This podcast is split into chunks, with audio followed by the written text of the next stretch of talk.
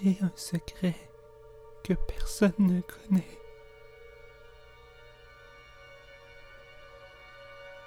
Tu sais que tu peux avoir confiance en moi. J'entends des spoilers partout. Qu'est-ce que tu veux dire par là? Dans le dernier épisode de Séance de minuit, il y a des spoilers sur tous les films de Shyamalan. Oh mon dieu! Je crois que les gens devraient voir les films avant.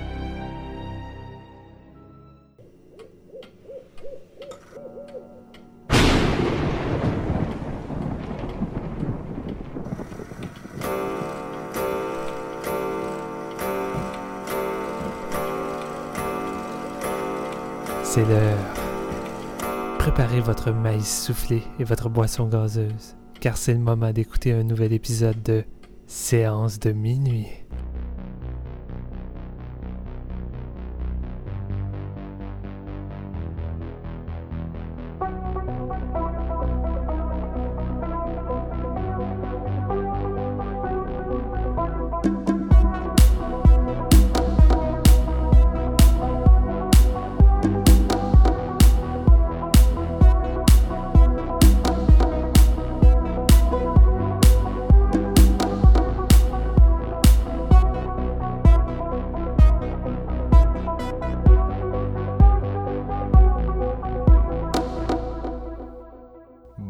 Bonjour tout le monde, bienvenue à Séance de minuit, le premier épisode officiel 2019. Yeah! Saison 3 ongoing. Donc euh, euh, aujourd'hui, on a décidé de ramener un drôle de concept qu'on avait. En fait, quand on s'est parlé entre nous, euh, à les animateurs du show, un de nos épisodes préférés qu'on a fait euh, jusqu'à ce jour, c'est celui sur Toby Hooper. Donc, euh, on était retourné dans, dans, dans sa filmographie euh, le- l'été de son décès. Puis on avait parlé de trois films qu'on trouvait qui n'étaient pas toujours appréciés à leur juste valeur. On avait laissé un peu les classiques de côté, puis on avait décidé vraiment de, de, de des trucs euh, un petit peu plus obscurs en gros. Et euh, aujourd'hui, on a décidé de faire la même chose avec un certain M. Night Shyamalan, la bête noire euh, de, beaucoup de, de, de, cinéphiles. Un gars qui, qui est détesté. C'est un, un heel. Les, les gens aiment ça, l'haïr. Euh, J'ai l'impression. Puis même des fois, font un peu de mauvaise foi. Donc, on retourne dans sa filmographie. On a choisi chacun un film dont on voulait parler. Euh, moi, c'était The Happening avec ce bon vieux Marky Mark. Jean-François a choisi The Village. Et euh, Steven a comme pas compris la consigne, il a pris Signs, qui est pourtant un film assez, euh, assez populaire, mais on, en profite donc pour retourner sur ce, classique avec Mel Gibson. Euh, je viens de les nommer, je vous les présente quand même avec moi, le Joaquin Phoenix du podcast. Il crie beaucoup, il est dangereux avec un bat de baseball. Steven Lefrançois, salut. Hey, hey, salut, puis oui, j'ai très bien compris la règle. J'avais pas envie de prendre Lady Underwater. je je l'aime vraiment pas. Je trouve que c'est probablement un de ses pires. Fait que je me disais que Sign, on n'en parle plus autant aujourd'hui. C'est tout le temps Six Sense, Unbreakable euh, qui reviennent. Fait que moi, je trouve que c'est quand même un qui, qui est pas tant apprécié pareil. là. Avatar, ça aurait été malade, man. Aïe, aïe, big. Oh, Vous avez vraiment envie de rentrer là-dedans. C'est pas super, c'est pas super ce film-là. Fait que clairement, on T'es-tu sérieux? Ouais, je suis sérieux. Clairement, on peut faire un sequel à cet épisode-là un jour. Ah, mais c'est un... Non, mais c'est parce que c'est un film de commande. Moi, je trouve qu'on voit juste pas la patte du réalisateur vraiment là-dessus. là. non, je suis d'accord, mais je trouve que le hate est comme trop intense, justement. là. Ben, en même temps, est-ce que t'étais un fan de, de la série animée? Écoute, je la, je la connais, c'est assez animé. J'étais pas un, Ah ouais? Ok. j'étais pas un méga fan. là. Parce que, tu sais, je, je sais pas, euh, j'ai l'impression que les fans ont réagi un peu de la même façon que les fans de Dragon Ball avec l'adaptation de, de Evolution. Ah, moi, je l'ai, je l'ai vu la semaine passée, Avatar, puis j'ai aucune idée c'est quoi ça- cette série-là, puis j'ai trouvé ça mauvais, mais rare, là. En tout cas, j'étais- je filais pas pour ce genre de produit euh, condensé, là. là. Ça Je dure, considère, là. Je considère qu'il est quand même plus potable que After Earth. Là. After Earth, là, ça, c'est du, du, du médiocre. euh, Ouais, en là. double bill avec Avatar, tu passes un esti de soirée de marde, là. Vous entendez Ouais. deux passionnés de M. Night euh, lancer des fleurs à ce réalisateur vraiment underrated en ce moment. Profitez-en, ça arrive pas souvent. Puis t'as oublié, t'as oublié de mentionner, Marc-Antoine, que la différence aussi avec notre épisode de Toby Hooper, c'est que Shyamalan n'est pas décédé. Je, je la... Non, c'était. je- ok. C'était pour rire, mais en tout cas, c'est pas grave. ouais, ça a comme pas. euh, non, non, excuse-moi. Ça a pas punché. Ah, ce que j'ai aussi oublié, c'est de vous présenter euh, le Mel Gibson du podcast. Quelqu'un qui aime le gore, qui aime la bière, Jean-François Ouellette, salut. Yes, je suis arrivé avec mon casque d'aluminium puis ma toge rouge aujourd'hui. Je suis prêt. Super. Donc, euh, les gars, euh, là, euh, vous avez comme gâché un peu tout ça en, pitchant des angles sur la tête à M. Night. Je vais vous demander, avant qu'on commence à parler des films, c'est quoi votre opinion générale de ce réalisateur-là? Steven, c'est quoi, c'est quoi ton... Si tu pouvais résumer là, ton avis de M. Night, serait quoi? Mon résumé de M. Night, c'est euh, un amoureux du cinéma contagieux qui est arrivé à me transmettre sa passion à travers sa caméra maîtrisée depuis euh, The Sixth Sense. Puis euh, non, ce n'est pas son premier film, c'est quelque chose que les gens des fois ont tendance à oublier, mais il y a eu d'autres films avant qui j'ai pas vu, puis j'ai pas l'impression qu'on reconnaîtrait forcément sa touch. là. Je pense que c'est Ben, vraiment avec Sixth Sixth Sense que ça commence. Ben, c'est pas si pire, Mm. c'est, c'est, de- c'est... Six Ouais. Sense, c'est son troisième, là. Avant ça, il a fait Wide Awake, puis Pray... Praying in Anger. Je, je suis confus, là. Pray- ouais, Praying in Anger. Hmm, moi, j'avais vu ça à la télé dans ma jeunesse, puis c'est sûr, faudrait que je les revisite, là, mais j'en garde pas un mauvais souvenir. C'est quand même un réalisateur qui a été très présent dans mon enfance, euh, dans le sens que j'ai grandi avec le hype de Six Sense à l'époque, puis c'est un réalisateur que j'ai décidé de suivre par la suite parce que c'était tellement big Six Sense, puis j'ai tout le temps, euh, je sais pas, quand j'étais jeune, on dirait que son cinéma me parlait, puis c'est pas, c'est pas étonnant dans un sens vu qu'on peut, euh, on peut faire beaucoup de parallèles avec le cinéma de Spielberg, puis je pense que c'est un cinéma qui s'adresse pas mal à toute la famille entre guillemets. Fait que euh, moi, j'ai tout le temps été un, certain défenseur de, de M. Night, puis j'ai l'impression que euh, j'avais pas l'œil euh, l'œil adéquat pour voir euh, plus que qu'est-ce que les films laissent croire au-delà de, de, l'apparence. Puis revisiter tous ces films-là qu'on va parler aujourd'hui, je crois que c'est quelque chose qui a été des plus intéressants. Fait que, encore une fois, je pense que je vais encore plus défendre Shyamalan qu'au- qu'auparavant. Puis toi, JF, euh, JF euh, comme d'habitude, a fait une méga séance de rattrapage pour cet épisode-là. Il s'est claqué euh, la filmographie au complet, en gros. J'ai découvert 5 de ses films en 2018 à Shyamalan parce que j'avais moi j'ai commencé par 5 quand j'étais jeune. Quand ça a sorti, c'est le premier que j'ai vu de lui.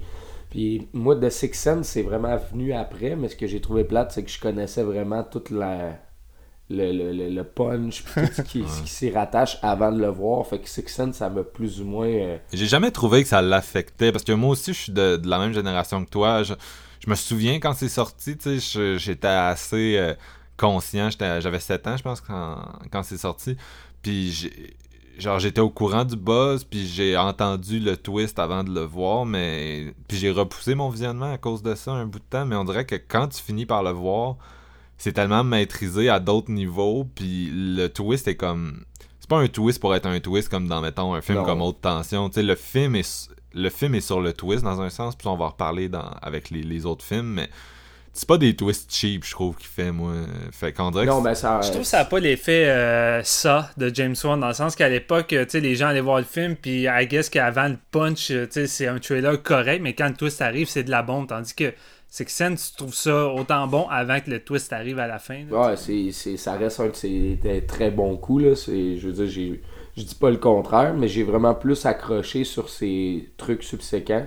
Mais comme on disait dans l'intro, justement, je me suis tapé After Earth, euh, Avatar, Lady in the Water, puis The Happening cette année. En plus de Glace euh, récemment.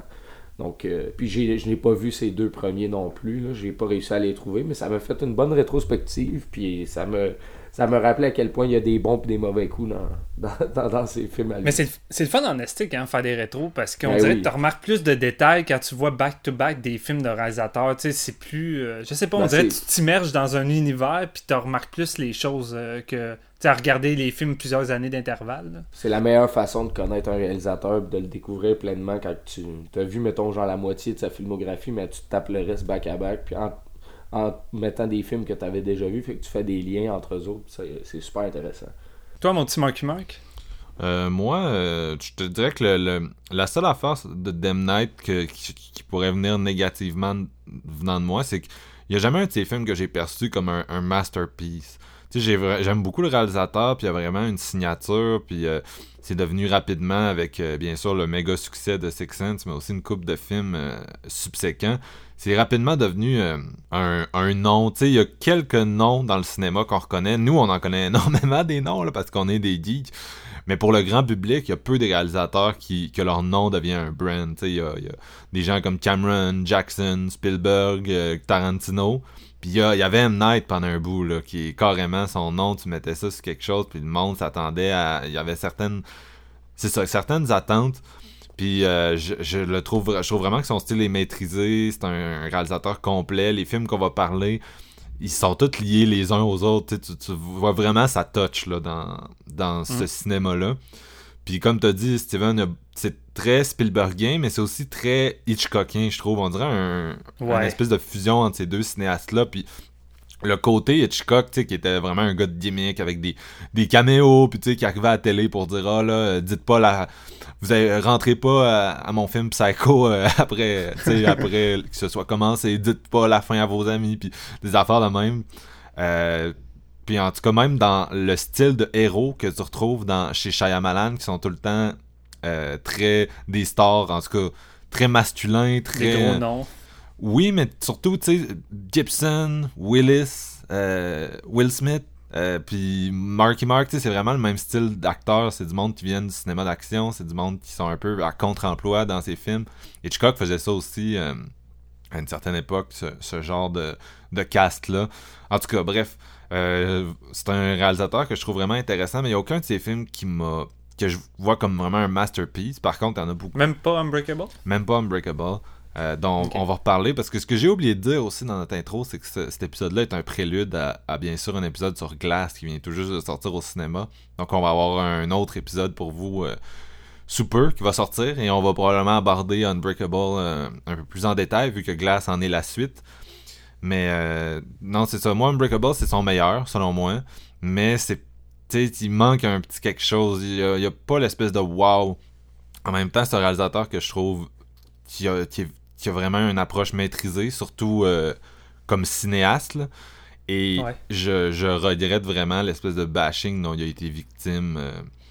C'est drôle, hein, mais comme tu dis, on dirait que il y a- la première moitié de sa carrière, son nom était synonyme de, de hype et d'espérance. Puis la deuxième moitié, dès qu'on voyait un nom, c'était rendu le, le nom du ridicule. là. Ouais. Les gens bâchaient, les gens riaient. Puis c'est drôle, mais tu dis que c'est que un nom qui, que tout le monde connaissait. Ça n'a pas pris de temps, mais personne n'est capable de dire correctement, quasiment. Ouais. Puis Shyamalan, là, c'est pas dur à dire. J'ai toujours pensé que c'était du racisme, honnêtement. Je sais pas toi, Ouais. là, mais Shyamalan, tu sais, c'est, c'est pas... euh, Damn, là, je veux dire, on, on fait des épisodes avec des noms coréens, euh, tu sais, qui sont tellement plus tough que ça. Puis, tu sais, on, on les dit clairement mal, mais tu sais, c'est toujours, on essaie toujours d'être respectueux là-dedans. Puis lui, son nom, tu sais, c'est, je sais pas, là, en tout cas. Ben, j'ai l'impression que c'est une cible facile de ridiculiser son cinéma puis son nom en même Ouais. temps dans qu'à faire. là. Non, c'est ça. Puis tu sais, c'était le même euh, la, la franchise Scary Movie qui, est- qui est extrêmement euh, cheap. Puis moi, j'ai vraiment pas de respect pour ces films-là. Tu sais, c'était vraiment une cible facile. là. Durant le temps qu'ils ont, ils ont fait le gros de leurs films, c'était son pic à lui comme cinéaste. Puis ses films en Il y a revenaient. plusieurs de. C'est ça, ouais. Signs, The Village, euh, Six Sense, ils ont tous passé au bat dans, dans, ces, euh, dans cette franchise-là. Euh, C'était vraiment quelqu'un qui est devenu aussi ça. On aimait ça le haïr, puis on va en reparler, mais tu sais, Signs, on sentait déjà un peu le manque de. Un film qui a pogné, mais tu sais, on sentait déjà un peu les cracks. The Village a été. C'est vraiment le film qui a- qui a qui a, frus- qui a brisé avec le public. C'est là, ça. vraiment, là. C'est ça, c'est la rupture de Village. Après ça, Lady in the Water, c'est vraiment pas aidé. Euh, c'est objectivement, c'est pas mal son pire film avec justement After Earth. Ouais. en- par la suite, euh, par la suite, je Moi, pense. j'ai aimé ça, les Tea in the Water. hein. Je l'ai écouté là, la semaine passée, puis j'ai aimé, j'ai aimé ça. J'ai été Écoute, surpris. on, on- on va. euh, C'est un film qu'on je pense pas qu'on va vraiment parler, mais à l'époque, là, le film était vraiment bâché. Puis je l'ai- je l'avais je l'avais vu sans attendre. Puis j'avais trouvé ça correct sans plus. Je comprenais pas trop le, le bâchage. Puis je l'ai revu il y a peut-être euh, pas loin d'un an lorsqu'il jouait à la télévision. Puis j'ai tellement trouvé ça mauvais. J'ai j'ai Ouais. vraiment. Tu sais, je vois toutes les ficelles du cinéma de, de Shyamalan, de qu'est-ce qu'il fait d'habitude avec son aspect très minimaliste, mais sauf que là, ça marche pas, là, mais vraiment pas. le, le, problème, c'est beaucoup l'ego trip aussi qu'il y a eu dans ce film-là. C'est clairement une réponse en partie à, à, au bashing de, de, Village, justement, dont on va parler tout à mhm. l'heure.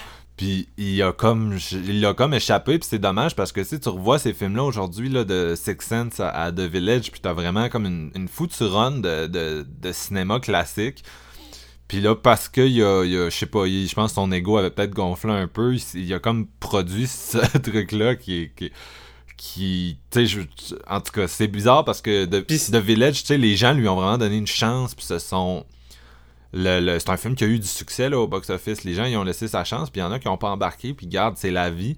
Mais répondre à ça avec un film comme ça, c'est vraiment, il s'est tiré dans le pied. Puis après ça, j'ai l'impression que c'est le film de la rupture, parce qu'après ça, les gens avaient plus une once de patience avec lui. Puis en plus, ses films étaient moins bons dans cette période-là. Post Lady, là, jusqu'à ce qu'il y ait son espèce de revival chez Blumhouse euh, en 2015. Puis là, avec trois films euh, successifs depuis.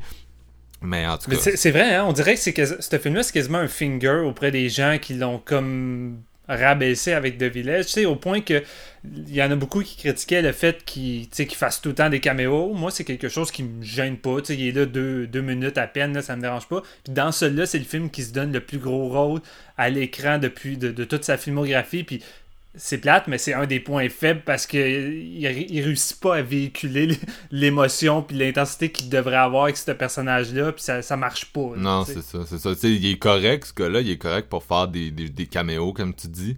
Mais c'est tout, là. c'est, Disons que l'acteur, c'est pas son, son, son, son suit le plus fort, là. C'est... Ouais. Mais bref, euh, puis moi, ce que j'ai jamais compris, je l'ai dit tantôt à Jeff, mais tu sais, je comprends pas je comprends pas le fait que son nom est devenu associé à Twist, mais dans une vision un peu négative. Les gens trouvent que ces twists sont forcés, qui sont comme imposés dans ces films.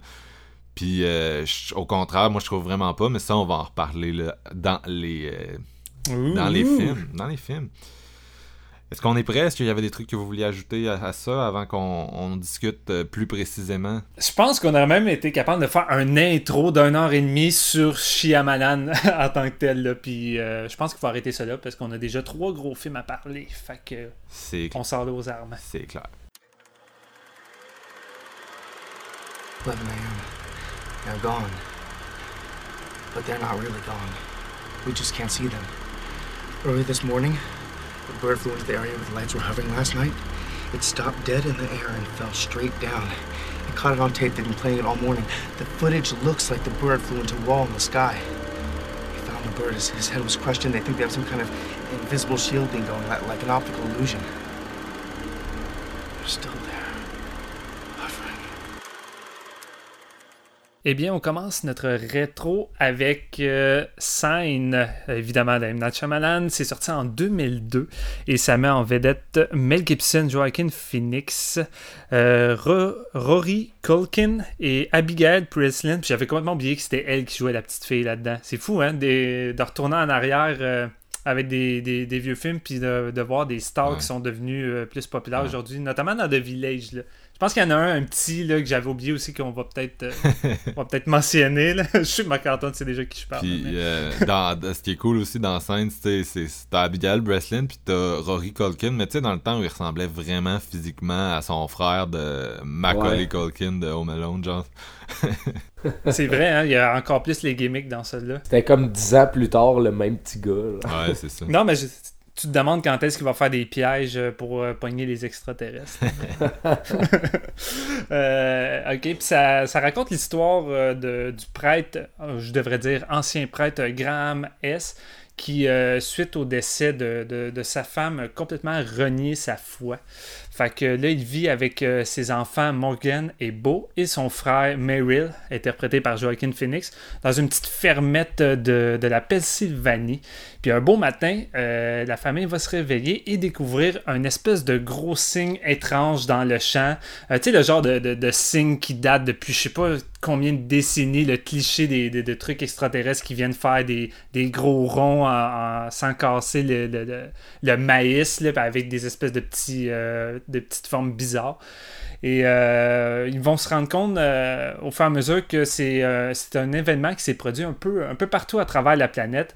Et c'est là que tout va remettre en question, évidemment, la foi de, de, Mel Gibson qui, qui, essaie de juste pas croire à tout ça puis se dire que c'est juste un canular. Mais au fur et à mesure que le film va avancer, ça va jouer beaucoup sur les principes de, de Mel ainsi, ainsi que cette famille-là qui est un peu je dirais pas brisé, mais un peu, il y a une espèce de gros froid au sein de cette famille-là qui, euh, qui, ont de la misère à vivre avec le départ de, la femme de Mel Gibson. Euh, moi, c'est un film que j'ai vu au cinéma à l'époque. Ça a été le premier film de, de Shyamalan que j'ai vu au cinéma. Est-ce que j'étais trop jeune pour, pour euh, Six Sense ou Unbreakable? Ça a juste pas donné, je pense. mais celui-là, j'étais vraiment tenté parce qu'il y avait un hype, parce que je voyais le nom de Shyamalan, mais le fait qu'un film d'extraterrestre, la bande c'était assez assez vendeuse. Euh, ça, laissait, euh, ça laissait place à une espèce de suspense très stressant. Puis, euh, il me semble qu'il y avait une espèce de grosse mode des années 2000, début de, de, de films extraterrestres. Ouais, quand même. Et moi, j'avais beaucoup aimé ça. Puis le film avait été quand même un méchant bon succès. Pas du même calibre que, que Six Sense, mais ça avait quand même beaucoup marché. Puis j'avais le feeling que la critique était quand même pas si pire à l'époque, mais ça, ça reste à voir. Là. Je me, j'étais quand même jeune, j'allais pas voir des trucs professionnels. Euh, puis Sign, moi, c'est un que j'ai toujours beaucoup apprécié de M. Puis je pense que c'est sans doute son film qui fait le plus Spielberg euh, en tant que tel.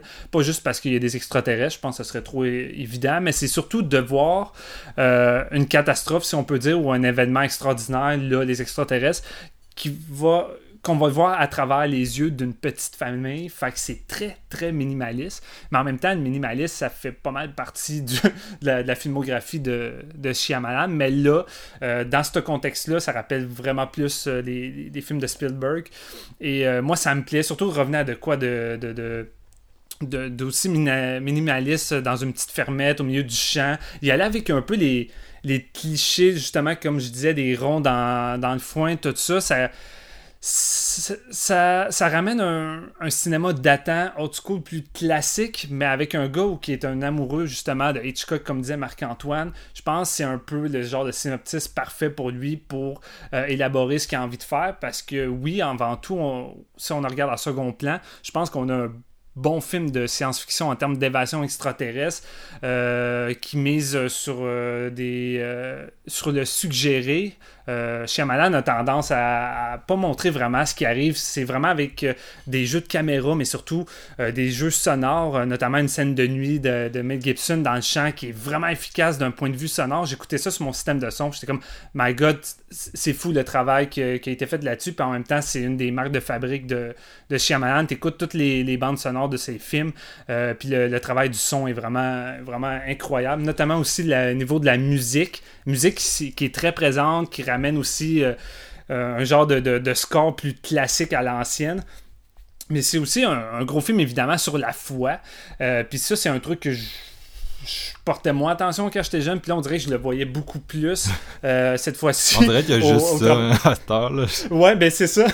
c'est pas mal juste ça que tu vois. Puis on, on a quasiment l'impression que le, côté extraterrestre, c'est crissement genre il, est au, service, il est au service de son histoire de fou. On dirait quasiment The Exorcist, là avec le, le, prêtre euh, défroqué qui, qui, qui est confronté à ses croyances avec des créatures. Vraiment. Euh, puis c'est encore plus frappant, je pense, quand tu as Mel Gibson dans le rôle, dans le rôle principal, quand on connaît un petit peu euh, le fin fond de l'acteur et de ses, de ses croyances. Je pense à. Je, trouve que ça rajoute une couche de, de, quoi qui, que, que j'ai vraiment apprécié. Mais écoute, pour y aller dans la vie vite vite, J'adore énormément l'atmosphère qui s'en dégage. Je trouve qu'avant tout, euh, ce que j'aime de Shyamalan, c'est qu'il élabore et développe des personnages, qu'on s'intéresse, il prend le temps de nous les présenter. Euh, puis surtout de la manière de diriger ses acteurs, je trouve. Shyamalan a vraiment une manière une manière unique à lui. Euh, puis des fois, ça, semble clasher parce que tu as des scènes qui semblent plus traditionnelles dans la façon que les acteurs disent leur dialogue. Puis t'en as d'autres où que ça vague vers le, deuxième degré. Puis je trouve que c'est quelque chose qui reste très ancré dans le cinéma de Shyamalan. La plupart de ses films ont beaucoup d'humour. Puis je pense que les gens souvent ont eu tendance à, trouver que c'était soit mal écrit ou juste mauvais parce que c'est drôle, mais je pense que c'est juste voulu. Puis j'ai l'impression que Shyamalan a tout le temps su trouver l'équilibre entre le deuxième degré, puis le troisième degré où il maîtrise plus le ridicule. Puis tu sais, dans scène, t'as des moments vraiment drôles, puis je trouve que c'est quand même bien incrusté à un certain second degré. Fait que j'ai pas l'impression que ça clash. Il y, a, il y a beaucoup de scènes là-dedans qu'on va sans doute mentionner qui, qui est borderline vraiment drôle, qui pourrait être absurde, mais je trouve que Shyamalan trouve un équilibre euh, à tout ça, tandis que dans d'autres films qu'on va reparler, des fois peut-être d'y Happening, ou que l'absurde prend le dessus puis qu'il maîtrise, maîtrise pas tout à fait. Mais en tout cas, il y a un, y a ton semblable entre euh, Signs, Happening, même un peu de visite, Oui. où il essaye d'in- d'introduire beaucoup d'humour. Euh, moi, je trouve que Signs, ça m'a, ça, ça qui m'a le plus frappé de ce nouveau visionnement-là, outre le fait que, comme on a dit, le, c'est vraiment une histoire de foi, puis on dirait qu'il, tout est, est axé là-dessus, puis c'est vraiment minimaliste, mais c'est drôle. La première moitié de ce film-là, c'est Oui, fucking drôle. Là. Puis c'est, clairement voulu comme humour. C'est hilarant comme film. Là. En tout cas, moi, j'étais, je, je me suis surpris. Je ris, je ris presque pas devant un film. Tu sais, je ris. Tu sais, des fois, je trouve de quoi drôle, mais c'est rare que je ris physiquement quand je suis tout seul devant ma télé. Puis là, je riais. J'étais comme, ah, c'est bien drôle.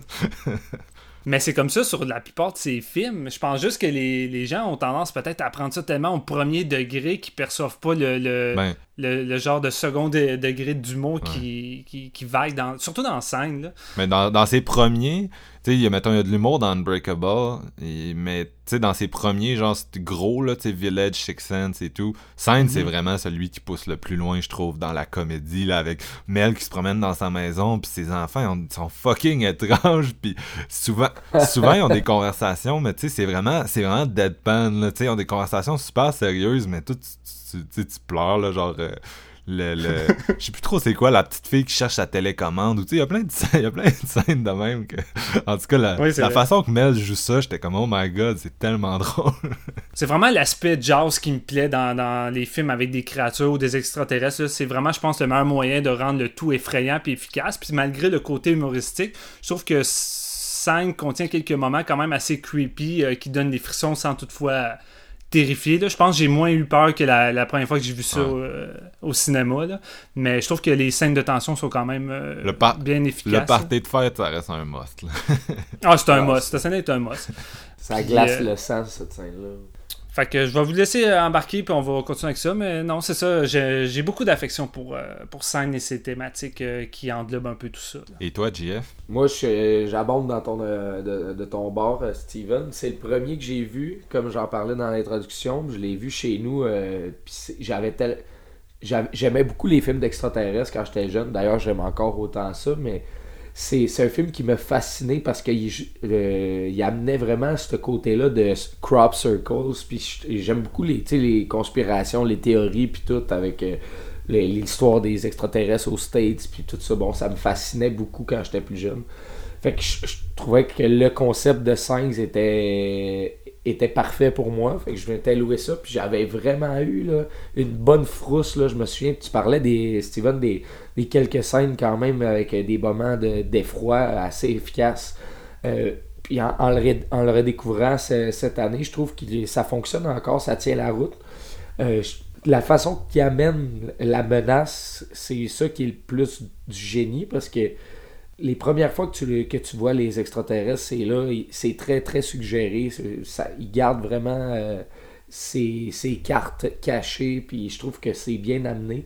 Puis tantôt, tu vous parliez justement des enfants. Marc t'a dit les enfants sont étranges, puis tout.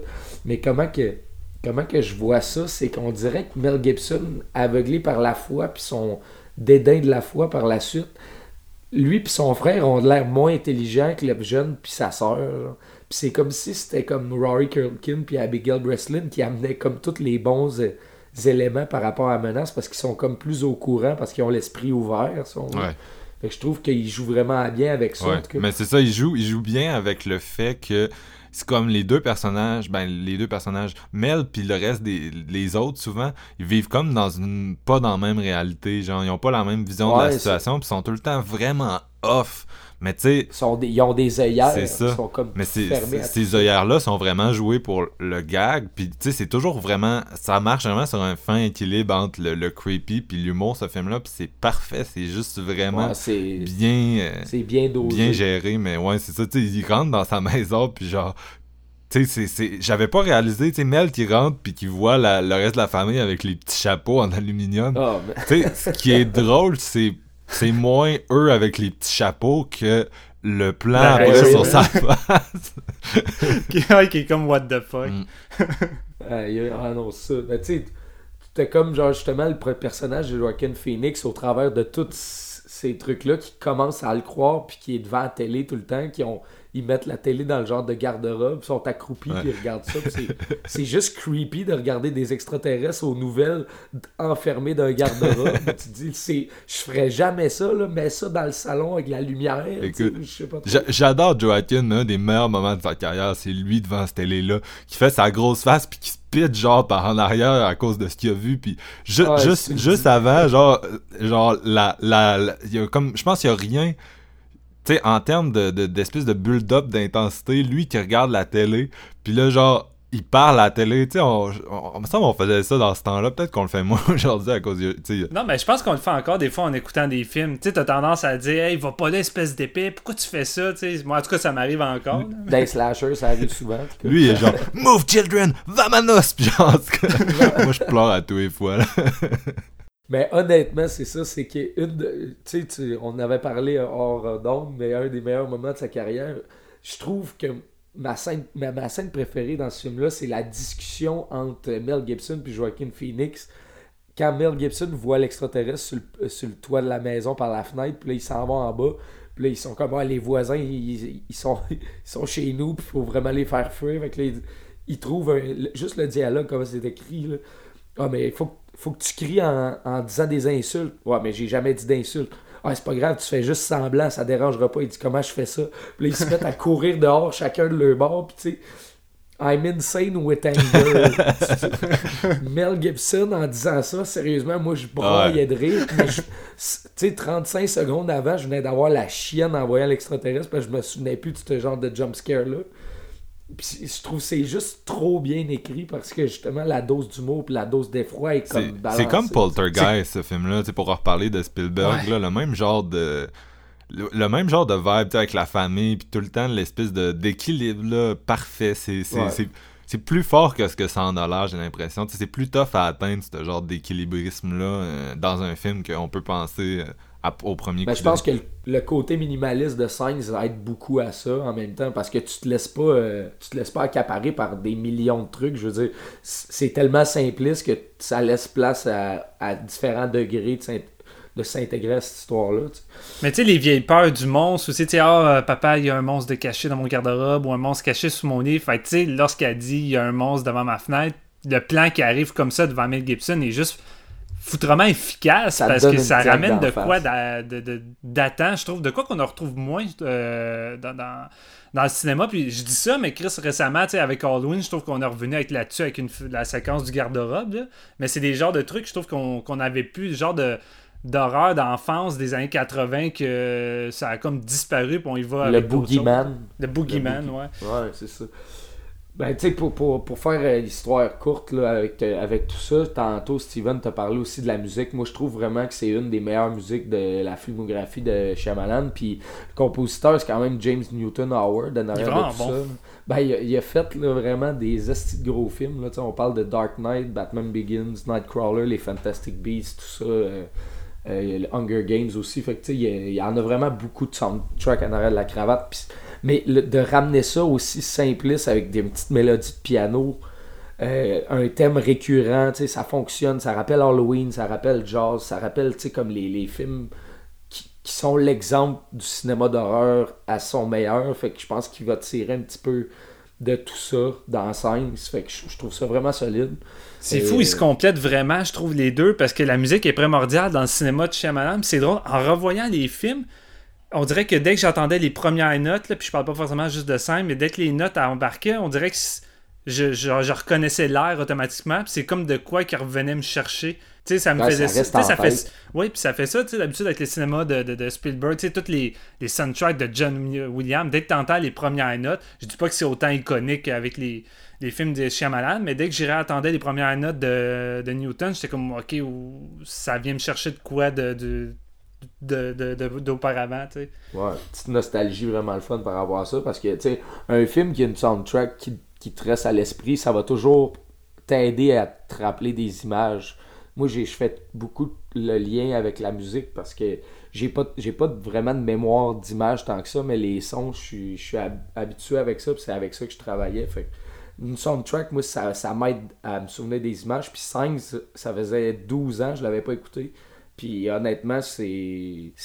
Je, le connaissais quasiment par cœur encore à cause de ça. Ça m'a fait ça aussi, genre, il y a des plans que t'as l'impression que c'est remettre des vieilles pantoufles. Je sais pas si ça avait du sens pour vous, mais ben tu t'es comme genre. Ouais, ouais. Je les ai connus toute ma vie, ces plans-là, puis genre, je m'en, je m'en rappelais encore, là, je les avais encore dans ma tête, puis genre, c'est cool de les revoir. La jambe dans le champ de maïs, là, ah, ce plan-là, c'est un plan qui m'avait beaucoup marqué au cinéma, puis le, revoir, c'était comme si je, je, revoyais une photo de mon enfance, genre. ça me faisait cet effet-là. Le, traitement du champ de maïs aussi de nuit, là, le, côté photo tout ça, c'est vraiment super beau.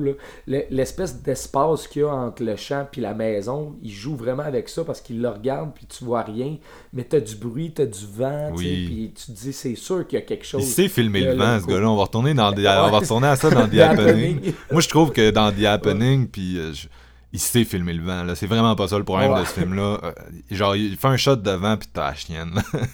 ouais, c'est ça. Tu sais qu'il y a une menace quelconque à, quelque part. Fait que non, mais je sais pas si tu veux poursuivre Marc, là, parce qu'on est quand même pas mal dedans. Ouais, ben non, mais euh, écoute, je, vais essayer de pas trop répéter ce que vous avez dit, mais pour reprendre un peu au bon ce que tu disais, même les.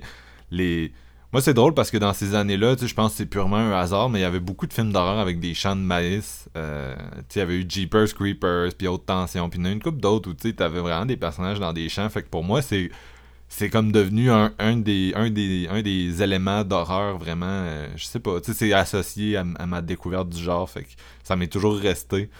Puis euh, ça en est quand même un des bons, là, qui s'en sert bien, comme tu as dit, avec le, silence, le vent, les bruits des, des feuilles quand les personnages courent dedans. Puis euh, Steven aussi en parlait là, de la qualité du design sonore dans ce film-là.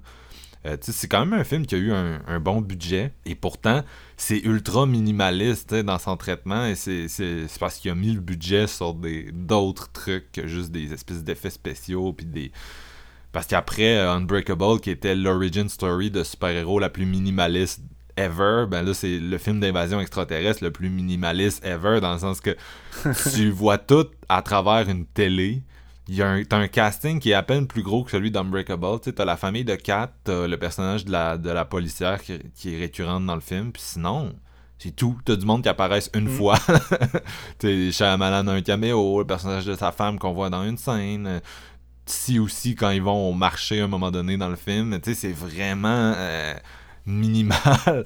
Et euh, moi, c'est ce que j'aime de, de Shyamalan de cette période-là. C'est un style vraiment euh, posé, un côté très minimaliste. Puis chaque mouvement de caméra dans ce film-là, on le sent. Tu sais, un, un c'est un Spielberg pour ça, c'est quelqu'un qui est vraiment en maîtrise de sa caméra, puis il fait un zoom, puis tu, tu, tu le feels, euh, parce que y a, je sais pas, chaque, chaque que ces scènes sont vraiment bien construites, puis chaque truc qui se passe, t'allais-tu dire quelque chose? Ouais, ben je, te laissais finir. J'allais juste dire qu'il gaspille jamais ses plans. Tu sais, comme Spielberg, des fois, il fait des plans qui peuvent durer quoi 30-40 secondes. Mais ces 30-40 secondes-là, il intègre plusieurs éléments. Il veut te montrer plusieurs choses en un plan au lieu de faire plusieurs scènes ou plusieurs cuts. Puis je veux dire, ça, c'est. Ça, c'est. Pour moi, c'est ça du gros cinéma pur, de, quand t'arrives à me parler puis à m'expliquer des choses ou à me faire comprendre des choses avec une seule fucking prise. Non, c'est clair, je suis parfaitement d'accord avec toi là-dessus. Puis euh, il est totalement en maîtrise de ses moyens dans ce film-là. Comme on a dit, c'est, c'est, on peut le voir comme euh, Shyamalan qui, qui, après les fantômes, fait les, les, extraterrestres, mais ça reste que c'est vraiment, c'est une allégorie sur la foi beaucoup, puis c'est une comédie vraiment très drôle. Puis euh, Mel Gibson là-dedans est juste incroyable. C'est euh, Mel, on oublie un peu à quel point c'est un bon acteur parce qu'il a été, euh, banni euh, de Hollywood dans les dernières années. Euh, puis même en tant que réalisateur, il a été très peu présent, à part Axel Ridge dernièrement. dans les 12-13 dernières années, c'était pas mal son, seul film. Fait qu'on l'a un peu oublié, mais c'est tellement un bon acteur. Puis dans ce film-là, comme père de famille, j'y croyais à 100% avec les, ses interactions avec les enfants quand il essaye de les consoler et tout, il est vraiment solide, puis en même temps, il est vraiment bon pour l'espèce de deadpan comédie, contrairement à un, on va revenir là-dessus tantôt, mais Marky Mark, tu sais, qu'il faut un peu qu'il fasse la même chose, mais il a plus de difficultés à nous le vendre. Parce que, Je sais pas. hein. parce que quand tu regardes, euh, tu regardes The Happening, puis tu te dis, ah, tu sais, Mel Gibson aurait joué le même personnage, ça aurait peut-être mieux sorti, parce que dans Saints, il est juste très drôle, mais en même temps, je sais pas comment dire. Tu un, un- gars comme Marky dans Happening, parce que quand il fait ces espèces de moments fuckés qui sont censés être drôles, on dirait que ça nous suit. Tu sais, les gens sortaient du film puis ils disent ah, euh, c'est involontairement drôle et tout. Mais Saints, on se dit pas ça parce que quand c'est quand c'est quand c'est drôle, quand c'est deadpan, quand c'est de la comédie, ça marche. Mais après, quand c'est un moment euh, émotionnellement fort, t'es déjà plus dans l'espèce de comédie. Tu sais, Ben c'est- c'est ça c'est dans chaque scène, il est là à 100%, puis dans chaque scène, il est capable de te vendre qu'est-ce qu'il veut, qu'est-ce qu'il doit te vendre à ce moment-là, puis ça fait un tout qui est vraiment euh, qui a des ruptures de ton, tu sais comme dans un film coréen ou de quoi, mais comme dans un film coréen, ça marche. Ouais. Mais je pense que dans Happening, il y a une approche vraiment différente, puis je l'ai comme perçu vraiment d'une autre façon avec mon nouveau visionnement. Fait que là-dessus, je pense. Ouais. euh, j'ai hâte d'en parler, là, je vais regarder ça pour, euh, pour tantôt. Non, c'est ça, faut pas le faut pas évider le sujet de tantôt non plus, mais je, me sens quand même obligé de faire un parallèle parce que je trouve que c'est deux films qui, qui là-dessus se ressemblent. Puis Ouais. sinon, euh, c'est ça, ce qui est intéressant de M. Night, ultimement, comme je disais tantôt, un peu au-delà des twists, c'est que tous ces films portent un peu sur notre regard du monde, puis sur comment ils façonnent notre perception. C'est ça que j'ai trouvé plus, plus riche cette fois-ci dans Saints, puis que je me, me rappelais pas à, quel point c'était traité comme ça. Tu sais, t'as... euh, Bien sûr, t'as les, les fameux twists de, Village puis de Six Sense qui sont comme oh t'as pas regardé la situation de la bonne façon. Mais tu sais même comme dans des films comme Unbreakable et Saints, c'est un peu ça approche un peu la même chose même s'il y a pas un, un twist qui est clairement explicitement là-dessus. Euh, tout le film Unbreakable, c'est quelqu'un qui pose un regard nouveau sur lui-même à cause d'un, de quelqu'un d'autre qui vient le voir puis qui, qui le force à, à évaluer une situation différemment.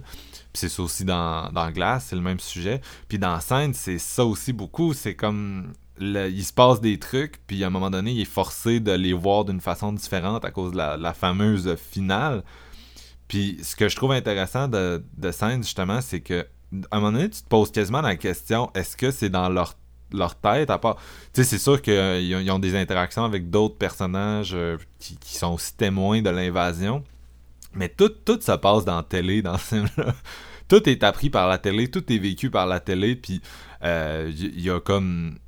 Il y a, y a un extraterrestre qui vient autour d'eux, fait que, bon, euh, on s'imagine que c'est pas juste... euh, c'est pas un hoax non plus, mais tout est comme... Tout est comme appris, perçu à travers euh, cette télévision-là, puis t'as comme... T'as souvent une espèce de... de, de à un moment donné, le, le film se contredit lui-même un peu, puis je pense que c'est pour l'humour. Genre, t'as une scène où euh, le, le petit gars, il lit un espèce de livre, puis il dit à son père, ah, sais, les extraterrestres fonctionnent de même parce que je l'ai lu dans un livre, tu sais, qui est un petit livre random, que je sais pas trop ça sort d'où. Puis en même Ben, temps, c'est pour ça que Mel Gibson rit aussi. là. puis tout, tout, tout le film, ils sont comme euh, Oh mon dieu, euh, tu sais, euh, je sais pas comment dire ça. Genre, la, la science a été changée, croyez pas ce que, ce que vous avez déjà vu. Puis en tout cas, le, film se contredit constamment, puis t'invite comme à. t'invite à poser si c'est un regard nouveau. C'est sûr, bon, il y a l'espèce de, de, de, twist là, qui est vraiment sur la, la question de la, de la foi. Mais en tout cas, bon, peut-être qu'on pourrait en reparler dans ensemble. Euh, je vais laisser ça sur la table pour l'instant. Ben, c'est ça qui arrive aussi, tu peux juste. euh, tu sais, ça peut être perçu facilement juste comme les extraterrestres, c'est l'équivalent des démons, puis ça vient obliger Mel Gibson à remettre en perspective le fait qu'il y a, y a peut-être réellement un dieu alors qu'il a décidé de de se dire qu'il n'y a juste plus rien, puis sa, sa, sa, sa femme est morte juste comme ça, parce que pour lui, c'est. On dirait que c'est plus facile de l'accepter ici, mais en même temps, ça ne l'est pas vraiment. ça le remarque. Ben, c'est surtout que tu sais là il est forcé ah, la, la fin c'est comme que ben, pour ceux qui l'auraient pas vu puis qui voudraient quand même se faire spoiler Ah, il, va avoir une, il va avoir une balise euh, au début de, ouais. de l'épisode. Mais bref, c'est que euh, il, il découvre que les. Tu sais, il y a comme une- toute une série de coïncidences dans sa vie, mais en gros, tout l'amenait à ce moment-là. Donc, euh, le fait que sa femme meure, le fait que ses enfants soient d'une certaine façon, c'était tout un espèce de build-up pour qu'il puisse euh, se défendre des extraterrestres puis sauver sa famille. Fait qu'en gros, c'était comme. Il n'y a pas de coïncidence, puis Dieu a tout organisé, mais tout ce film-là, en fait, est résumé dans deux minutes, puis vous pourriez ne même pas, ne même pas voir le reste du film. vous auriez juste besoin de regarder le deux minutes où Mel Gibson puis Joaquin Phoenix sont assis ensemble dans le noir avec les enfants qui dorment après une espèce de situation vraiment creepy. Puis ils discutent ensemble, puis Mel explique un peu sa vision de la vie. Il dit qu'il y a deux façons de percevoir un événement. Il y a deux groupes de personnes qui perçoivent un événement. Puis bref, il explique un peu qu'est-ce qu'il entend par là. Puis Joaquin, il répond de quoi de vraiment, vraiment iconique et niaiseux après. Puis L'histoire du vomi, là. c'est malade. toute cette espèce de dialogue-là sur la, la, la perception, les coïncidences, etc., c'est un peu tout ce que ce film-là euh, traite. Là. Donc, Mm. euh, ouais, je, écoute, je vais vous laisser. il y a- Ah, attends, il y a une chose que je voudrais ajouter tout de suite. L'eau dans ce film-là. Ouais. Le la fameuse eau, parce que c- c'est peut-être un peu le début des cracks de la filmographie de, de, de Shyamalan, c'est que la fin du film, euh, un extraterrestre est affecté par l'eau de la maison. Euh, ça le brûle, puis bref, ils, réussissent à le vaincre de cette façon-là, puis en tout cas, à cause d'une série de coïncidences, comme je disais tout à l'heure, le fait que la petite fille laissait ses verres d'eau partout, le fait que le gars euh, a été une star du baseball, puis leur fils est asthmatique, puis ça, ça fait qu'il meurt pas quand l'extraterrestre il se prie de quoi d'en face. Puis bref, le- l'extraterrestre est vaincu par l'eau qui, qui, attaque son corps. Et euh, les gens ont comme buzzé parce que bon, pourquoi un extraterrestre se promènerait tout nu sur une planète à 70% composée d'eau, où il pleut, où il y a de l'humidité dans l'air, aussi ou ça? Euh, c'est complètement niaiseux, tu sais. Et euh, je suis d'accord avec ça, mais je trouve que les. Puis c'est peut-être. Là, c'est peut-être la, la faute de Shyamalan aussi, que ça soit pas assez clair. Mais ce que, je perçois, moi, de cette fin-là, j'ai l'impression que les gens prennent ça trop littéralement.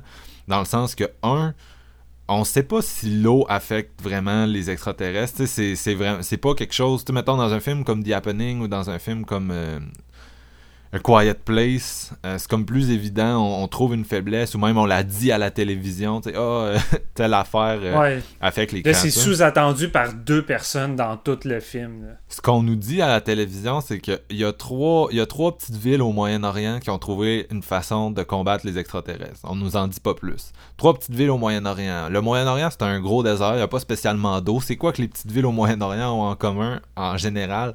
C'est la religion. Puis c'est des, tu sais, c'est des capitales religieuses. Fait qu'on on devine entre les lignes que ce qui peut battre ces extraterrestres-là, c'est la religion. Puis euh, comme tu as dit tantôt, Steven, que c'est peut-être plus, tu sais, ultimement, c'est peut-être plus des démons que... Ou en tout cas, ça on le saura jamais, mais C'est quoi, tu voudrais-tu, admettons qu'on pousse la loque jusqu'à dire euh, de l'eau bénite dans la Ouais. maison de Ouais, moi, moi c'est là que je pousse ma loque parce que, tu sais, il, il prend une espèce de long. La fin de ce film-là, c'est tellement bizarre, tu sais, c'est un espèce, ça devient vraiment allégorique, puis c'est juste des personnages qui s'embarrent constamment, puis qui parlent, tu sais, c'est vraiment, ça, Mm. on perd un peu la, la, la, notre grip sur la réalité.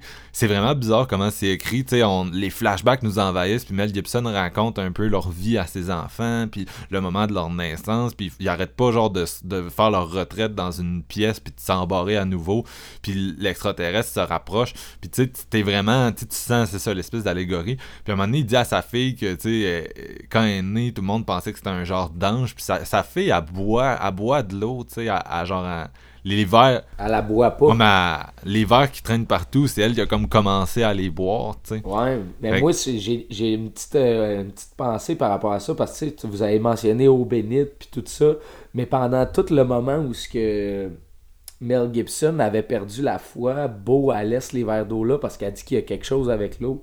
Puis là, soudainement, il retrouve la foi, puis c'est ça qu'ils vont utiliser pour... euh, en tout cas, Ben, il y a aussi le fait qu'elle a des visions. Là. On l'a pas mentionné, mais à deux, trois reprises, elle a une vision qu'il arrive quelque chose à tel autre personnage. Fait en plus, ça vient peut-être euh, renforcer un peu tout ça. Là. Ouais, c'est ça. Fait que moi, je pense que, ce qui, ce qui bat l'extraterrestre, ultimement, c'est de l'eau qui a, qui a une certaine force religieuse. Puis je pense que ce qui bat les extraterrestres, c'est plus ça. C'est le, le, le, le, le, le béni. La Puis foi. j'ai jamais compris pourquoi les gens assumaient que l'eau était leur faiblesse, puis l'eau les tuait. Tu sais, c'est, c'est... En tout cas, pour moi, c'est une lecture euh, du film qui est comme...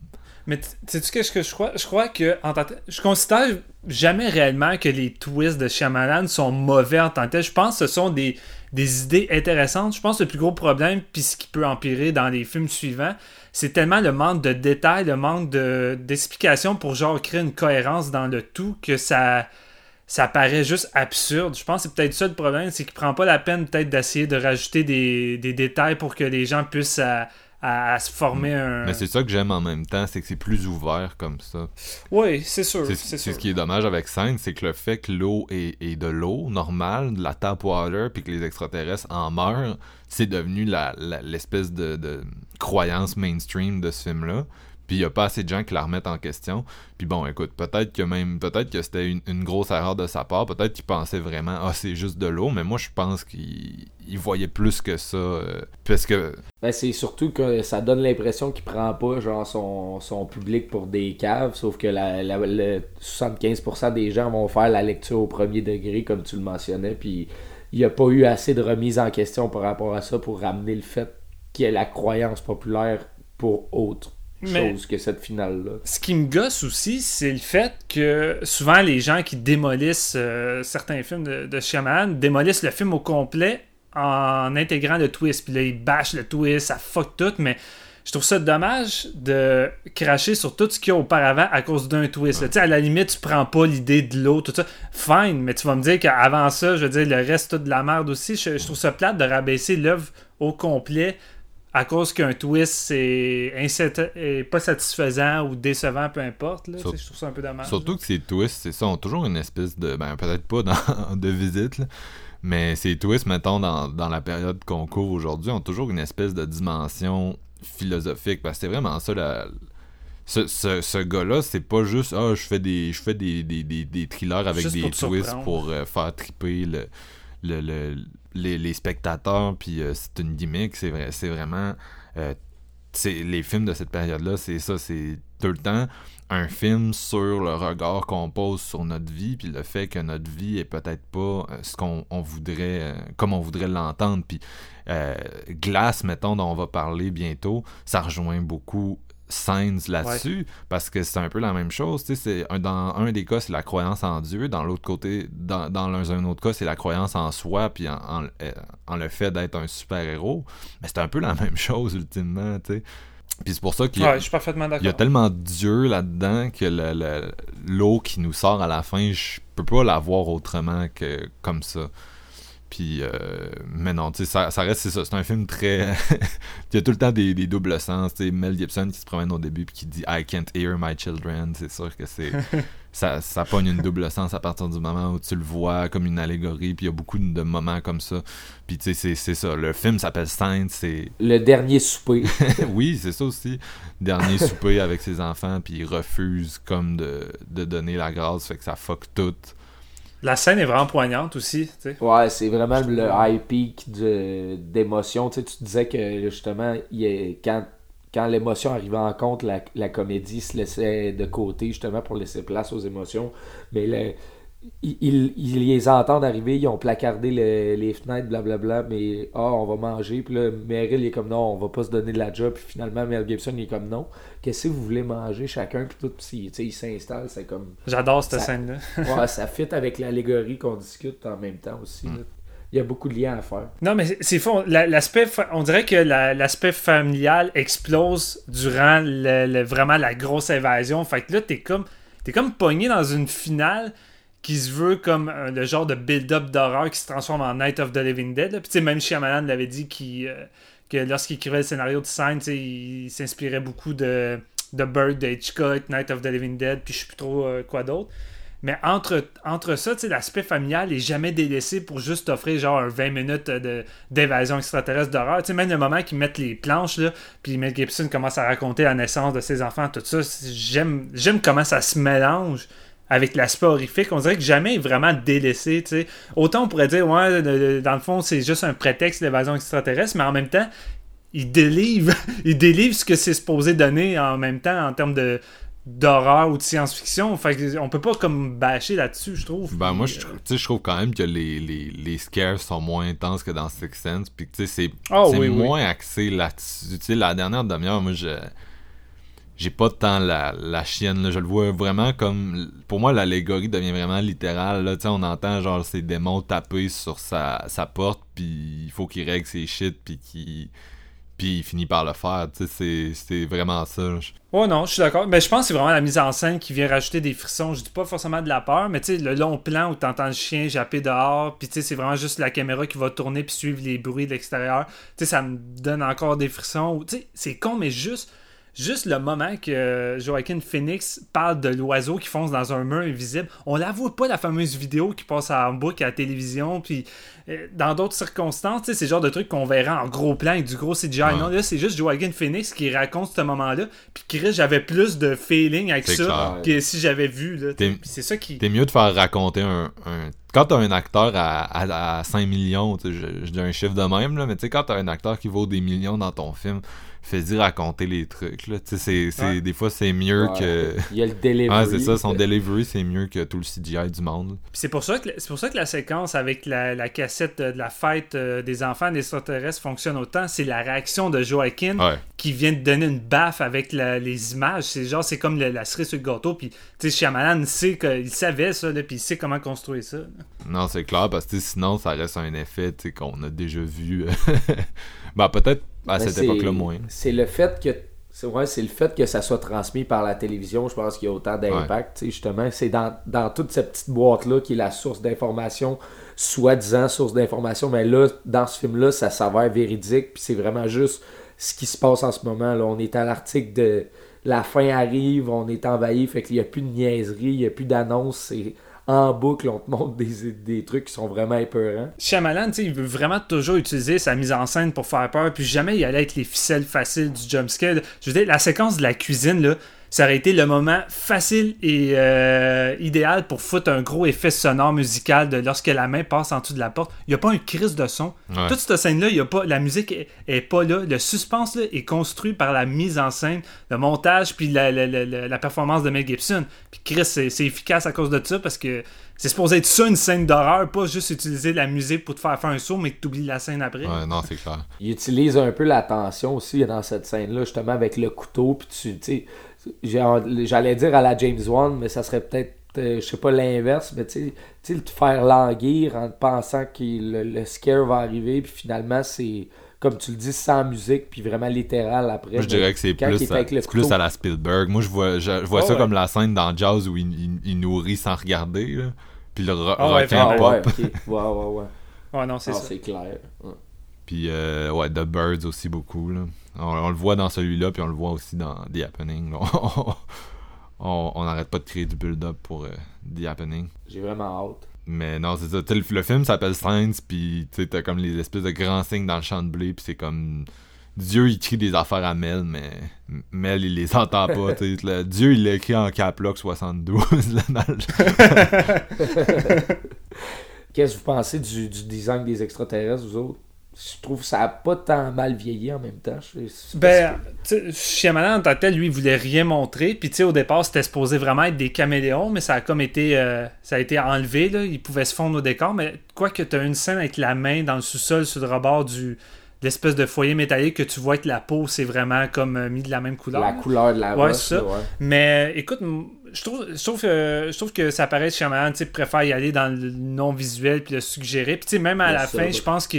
D'après moi, je pense qu'il est pas satisfait qu'on monte autant à l'extraterrestre. Puis même là, tu vois que l'éclairage est super sombre pour qu'on Ouais. essaie de te le montrer le moins possible parce que euh, Yeah. c'est plate, mais quand tu vois souvent, ça, ça gâche un peu le- le- la peur. Puis, Ça perd des plumes. Ouais, non, puis je trouve qu'il aurait dû rester. euh, tu sais, comme euh, la façon que c'est la, la façon que la scène est montrée. Tu sais, Mel Gibson va chercher le téléviseur dans le garde-robe, il l'entraîne, puis là, tu vois juste le reflet dans la télévision. Tu sais, ça, c'est crissement efficace. J'ai pas besoin de d'un gros plan zoom sur le visage des extraterrestres. Fait que, tu sais, je trouve que ça aurait pas dû être là à la fin. C'est un petit peu dommage. Il y a un plan qu'on le voit clairement, puis c'est le plan qui a le plus mal vieilli, je trouve, du film. C'est celui où il reçoit Ouais. de l'eau euh, dessus. Ouais, ouais, ouais, c'est mal le pire. Ouais. Fait que. Avec, avec le bat de baseball qui a, qui a, qui a botté le, le record du. Voyons. Cette histoire-là, ça rentre dans la comédie, mais tu sais, quand il Ah. serait comme. il- il- Ah, je suis- c'est moi qui a, ba- qui, qui a- envoyé le plus long circuit, blablabla. Puis l'autre qui dit Ouais, mais t'as le record des, du plus de prises aussi. C'est ça, c'est- ça je voulais qu'on parle avant de changer de film, parce que là, je me dis qu'il faut pas euh, passer une heure, euh, une heure et demie sur chaque film. là. Mais, tu sais, je parlais du fait que de la façon des fois que les personnages sont dirigés, puis la façon qu'ils jouent une scène, que ça clash. Le- le- L'espèce de, gars au bureau de poste ou le policier, le gars de l'armée qui recrute, qui parle avec Joaquin Phoenix, sa façon qu'il joue, c'est- pratiquement comme ça, ça me paraît quasiment entre la ligne du deuxième et troisième degré. C'est c'est caricatural au bout. Puis je me posais des questions là-dessus. J'étais comme, ok, c'est-tu une genre de. de, de... Il essaie-tu de critiquer de quoi? Tu sais, avec la grosse affiche de l'armée, tu sais, on embauche derrière. Puis la façon qu'il parle des, des troupes de l'armée, puis c'est relié à l'évasion extraterrestre. Là, j'avais quasiment l'impression que c'était. C'était pris au ridicule, ce moment-là. là. Je sais pas si vous avez vu un peu ça de, de façon étrange, là, mais... Ouais, mais j'ai l'impression que tu sais, dans ce film-là, tout le monde voit un peu les extraterrestres selon il est qui. Puis, tu sais, mettons, lui dans l'armée, il voit vraiment ça de façon militaire. Puis c'est un peu parodié. Puis c'est comme pour le Ouais. mettre par- en opposition à, à, à, Mel, que lui, c'est ça, c'est ultra religieux. Puis ce que je trouvais intéressant de ce film-là, puis de, euh, de la fin de Unbreakable aussi, puis ça, je suis peut-être seul à le penser. Là. Je vois peut-être trop loin là-dedans. Mais c'est justement que je me dis tout le temps, tu sais, ça laisse l'ambiguïté à savoir le personnage a choisi une vision. Bruce Willis a choisi une vision à la fin d'Unbreakable, puis euh, Mel a choisi une vision à la fin de Saints.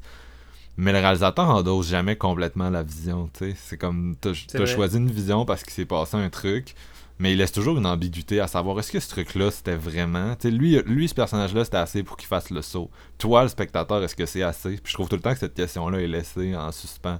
Puis je trouve ça intéressant. la scène entre Mel Gibson et Joaquin quand ils discutent de ça puis que Mel Gibson il dit il y a deux sortes de personnes deux groupes tu sais Ouais. puis c'est justement ça laisse tout le temps place aux deux groupes jamais genre le réalisateur prend un parti pris pour un seul groupe fait que ouais t'as raison c'est cool Et là-dessus d'ailleurs, c'est la même chose dans The Village, sur lequel on s'en va euh, discuter maintenant. Why are you on this porch? It is not safe. There are other porches. Do you find me too much of a tomboy? Do you long to do boy things? Like that game the boys play at this dump. They put their backs to the woods and see how long they can wait before getting scared. Donc, on poursuit euh, notre aventure euh, Shyamalan avec euh, The Village, réalisé en 2004, qui met en vedette Brice Dallas Howard, Joaquin Phoenix une seconde fois, Adrian Brody, William Hurt et une certaine Sigourney Weaver. replay Euh, The, The- The Village, ça, ça raconte l'histoire d'une d'une communauté euh, qui vivent en forêt, dans le fond, tout ensemble. Ils vivent dans la peur d'une certaine créature qui vivrait dans les bois, une créature mythique qui les empêcherait de quitter le village, dans le fond, et qui arborerait la couleur rouge, qui serait la couleur du diable ou du démon qui amènerait ces créatures-là, dans le fond. Dans euh, ils sont, euh, il y a comme un- un- une espèce de dirigeant, celui qui est plus le leader, joué par William Hurt dans le village. Euh, il y a un- le jeune Joaquin Phoenix dans, dans ce film-là, il joue une personne qui est un petit peu plus willing, qui, qui recherche à, à repousser les barrières, puis il aimerait ça justement aller dans les bois, quitter, leur, prouver aux créatures qu'il n'y a, a pas peur d'eux pour pouvoir aller chercher. ben, dans, dans ce cas-ci, c'est des médicaments, mais il essaye de, de comme euh, ouvrir les œillères créées dans le village parce qu'ils croient que qu'ils sont pas si méchants que ça. S'ensuit une, série d'événements euh, des toutes les plus tragiques euh, à la suite de l'autre pour amener vers un autre twist qui a marqué 2004, je pense, par les, les amateurs de, cinéma ou les amateurs de Shyamalan. Ce film-là est vraiment basé sur un espèce de, de- le concept du de la peur pour contrôler, si on veut. On va en reparler. Moi, je, je garde, je gardais un vraiment mauvais souvenir de Village. Euh, quand quand c'est sorti, bon, je l'avais écouté, j'avais vraiment aimé Signs. Fait que je me suis dit, bon, pourquoi pas essayer le, le- le prochain film de, de Shyamalan, dans ce cas-là. Bon, je l'avais trouvé long, je l'avais trouvé euh, comme un tantinet trop sobre encore. Le côté minimaliste, je le trouvais un petit peu moins bien nanti que dans Signs. Puis honnêtement, ça m'avait emmerdé. Puis quand la, finale était venue, bon, j'avais pas nécessairement trippé. Donc euh, cette année, je le, redécouvre et je me rends compte que ce que, ce que je pensais, c'était pas vraiment. euh, J'étais pas vraiment on point sur euh, The Village. Puis honnêtement, je trouve que c'est un de ces films qui reste le plus divertissant.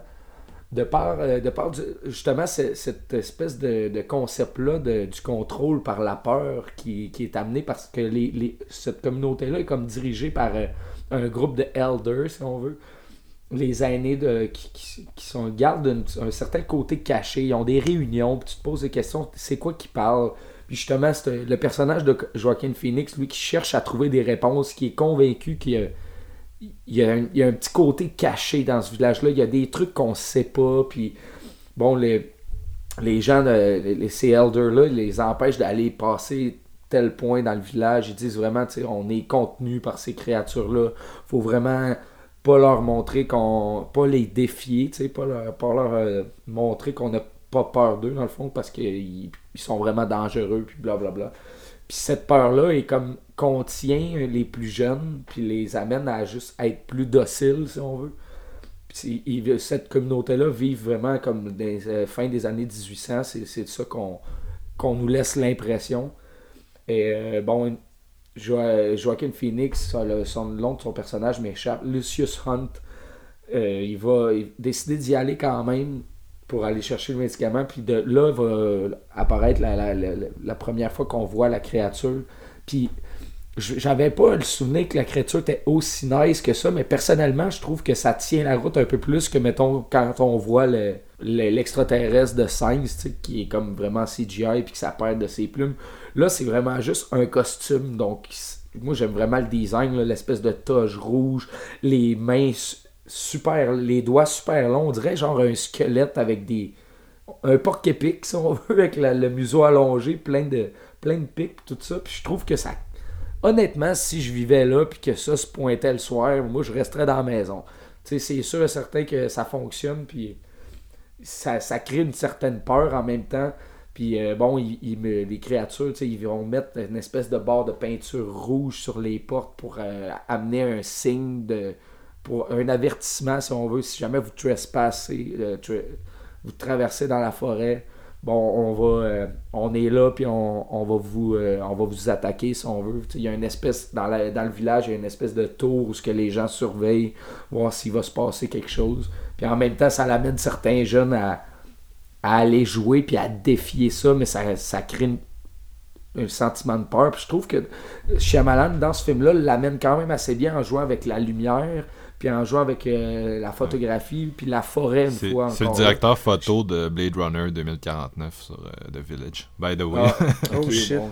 Ouais, c'est un, bon trivia, puis ça, me donne des, réponses pourquoi c'est aussi, solide. Ça, je trouve ça plate parce que j'ai revu euh, les trois films seulement en DVD. J'ai pas des Blu-ray, puis j'ai l'impression que ça rendait pas justice à la photographie de scène Ah, ou de Village. Je suis d'accord, The Village. Moi, j'ai. Signs et The Village, je les ai rachetés à 4$ en DVD sur Amazon juste pour faire la rétro. Puis je me suis dit, je vais les avoir en même temps. Tu sais, je veux dire, j'étais un collectionneur. Puis j'a- j'avais juste le DVD full screen. Arc, en Fait plus. oh, mais, Un mais chien malade en full screen.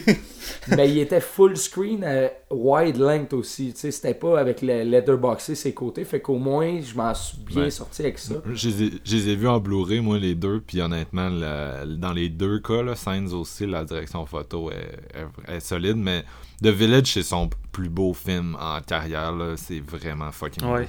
Ouais, c'est ben, je- c'est c'est l'impression que ça... Excusez-moi. C'est l'impression que ça me donnait. Puis j'aimais ça, justement, le... de, de jouer avec cette lumière-là, le feu aussi, la nuit, tu sais, les, les lumières, ça rend comme un, un es- un aspect claustrophobique au film où tu es contraint à ne pas dépasser une certaine limite de par euh, la peur des, des monstres qui vont venir t'attaquer. Ça, ça garde un petit peu le, le même thématique que Signs en même temps, le Boogeyman, tout ça, ce qu'on parlait, on peut y revenir avec ça. Puis euh, la beauté de la chose, c'est que la, personnage, euh, voyons, la, la, personnage de Brice Dallas Howard est aveugle. Fait qu'elle ne, elle, elle, elle n'a pas cette vision-là, mais elle voit par couleur, par chaleur, tout ça. Puis elle communique souvent avec ces, ces, ce concept de, couleur-là dans, le, dans sa non-voyance. Puis ça l'amène certaines situations vraiment cool vers la fin aussi, justement, où elle est capable de se défendre elle-même par euh, d'autres moyens, si on veut. Elle n'a pas cette peur-là du monstre. Puis elle va avoir une, information par la suite qui va l'aider, bien sûr, par son père, justement.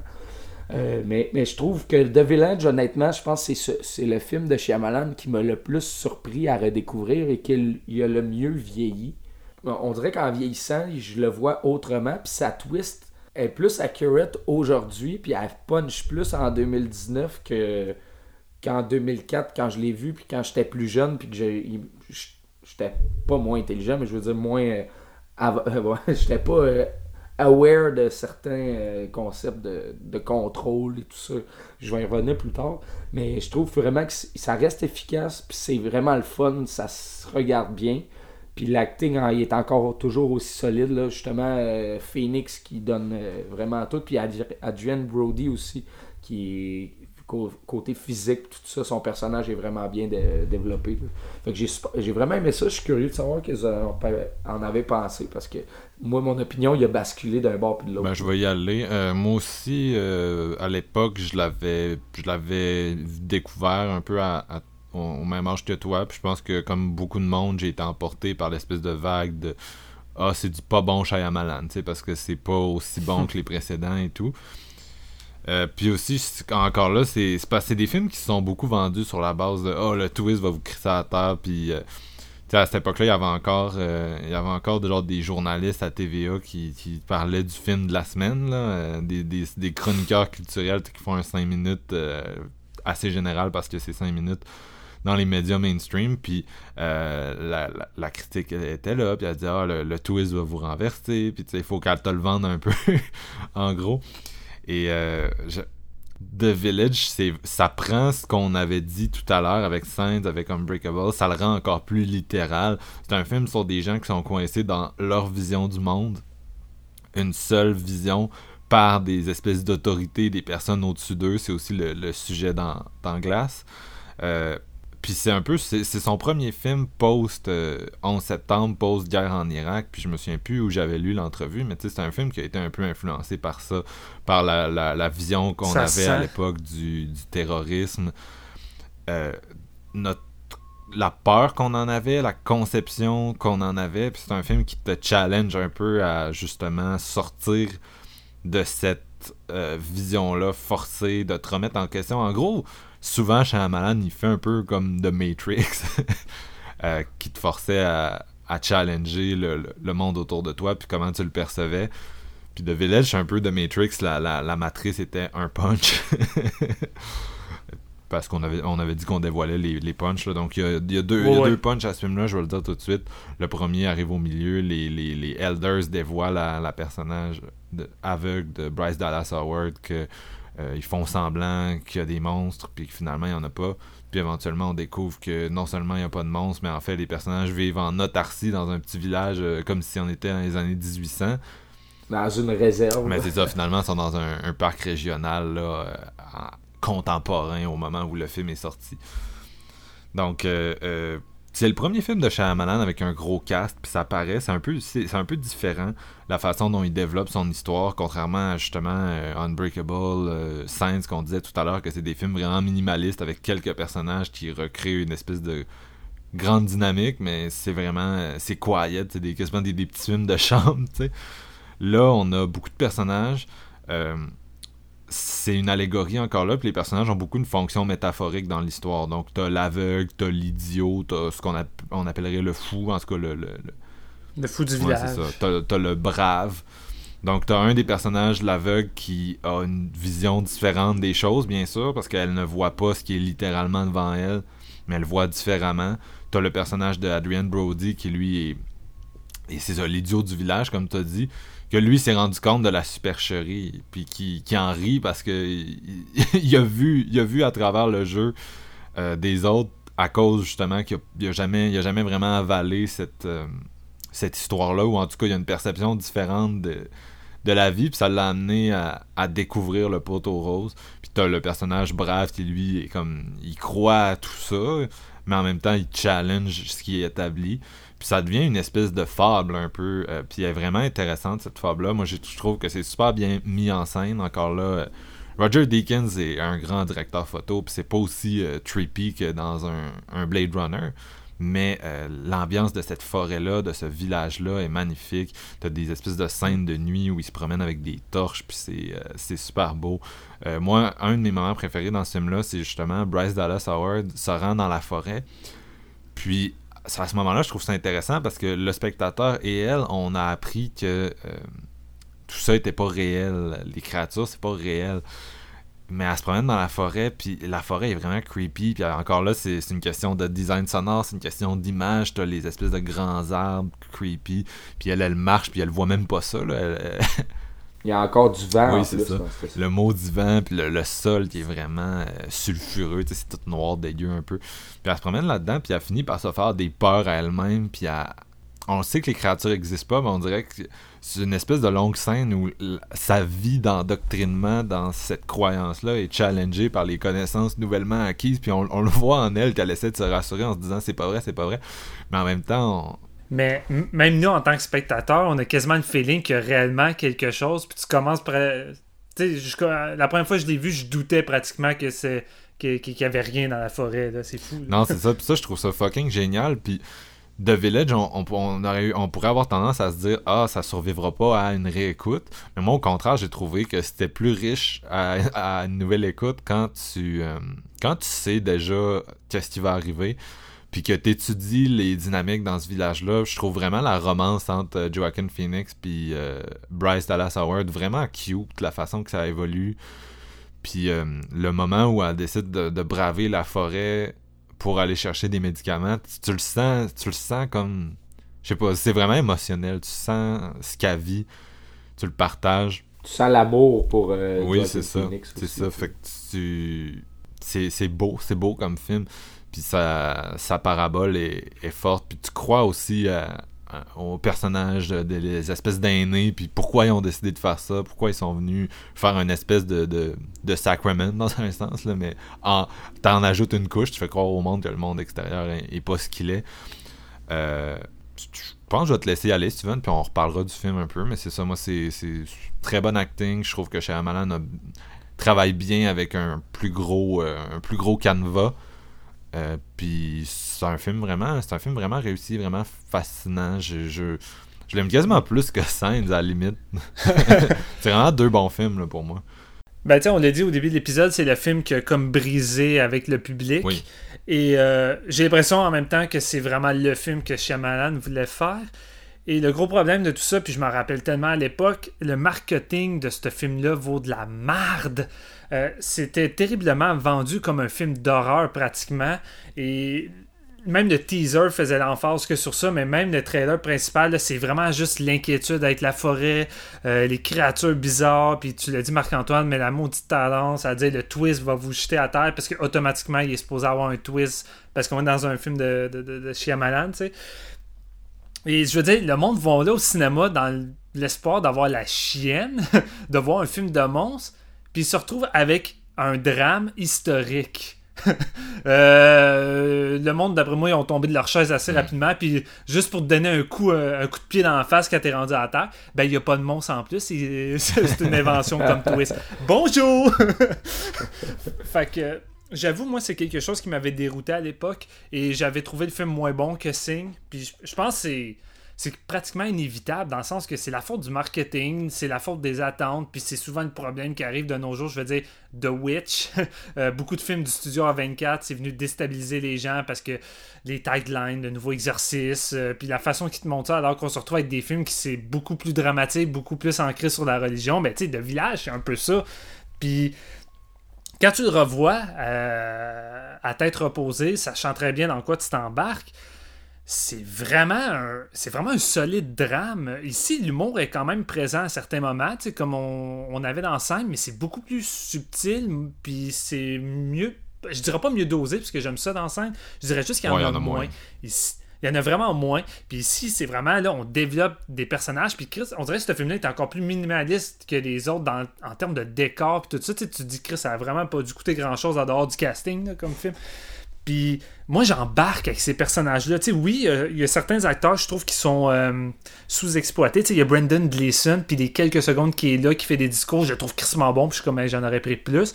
Mais je veux dire, il y a comme trop de monde, puis tu sais, veut, veut pas, Shyamalan décide de faire ses choix sur les personnages qu'il veut développer. Fait que moi, la romance entre Joaquin Phoenix puis Bryce, je adoré. Puis tu sais, je me rappelle à l'époque, mais les gens, ce qui en tiraient de bien, malgré tout, de Village, c'était la performance de Bryce Dallas, qui était comme une genre de révélation. Tu sais, son regard, ses yeux. Euh, je trouve qu'il a vraiment fait un choix, vraiment un excellent choix pour, euh, aller chercher. euh, son actrice principale, puis j'ai vraiment embarqué dans la romance. J'ai trouvé que c'était bien écrit. Notamment, moi, ma, séquence préférée, c'est sur le Porsche entre Joaquin puis elle, puis il finit par expliquer son amour pour elle, alors que tout le long du film, il est silencieux. Puis la façon que c'est amené, j'ai trouvé ça touchant. Puis le jeu de Bryce aussi, tu sais, pas, de grosse musique mélodramatique, juste à l'écoute, elle a une petite lampe qui coule.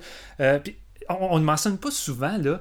Mais Chris euh, Shyamalan, là, il est doué pour le drame sans aller dans le- l'over-the-top mélo. Là. Euh, la, la musique vient jamais trop accentuer les moments dramatiques. Tu sais, dans la scène, c'était ça, la table, la scène de la table, de, de la table oui. du souper avec Mel Gibson, ça aurait pu exploser dans l'over-the-top juste pour te faire pleurer, mais c'est jamais trop long, c'est jamais trop gros. C'est, je trouve vraiment le gars, là, il maîtrise vraiment bien son, son La drame. déclaration d'amour sur le Porsche, c'est une scène filmée de, de main de maître. Là. Je- dans, dans The Oui. Village, j'écoute, ça, ça me rive à- sur mon siège, c'est vraiment bon.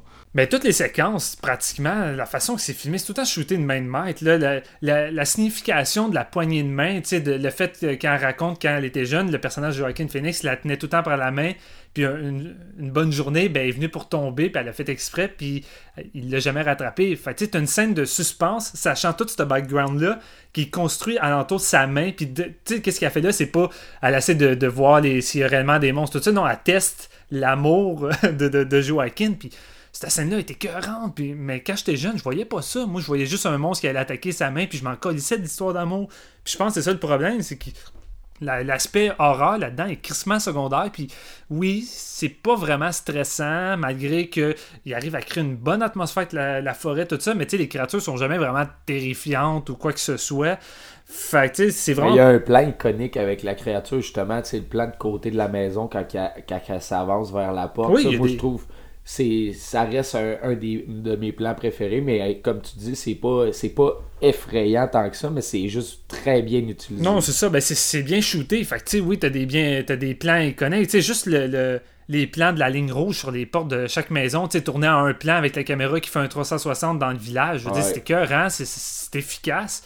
Mais tu sais, c'est- en tant que tel, c'est pas ça le but du film. Tu sais, Marc-Antoine l'a parlé, mais tu sais, au fur et à mesure que tu vois les twists finales arriver, tu sais, tu sens le, le- film post-11 septembre, puis tu vois le caméo de Shyamalan qui lit un journal, tout ce que tu vois dans le journal, c'est une petite fille euh, kidnappée euh, qui a été retrouvée, euh, un groupe de personnes qui sont mortes dans un incendie. C'est vraiment juste les désastres. Puis je veux dire, les gens, à partir du 11 septembre, comme on a tous vécu dans la peur, ça a créé une espèce de traumatisme.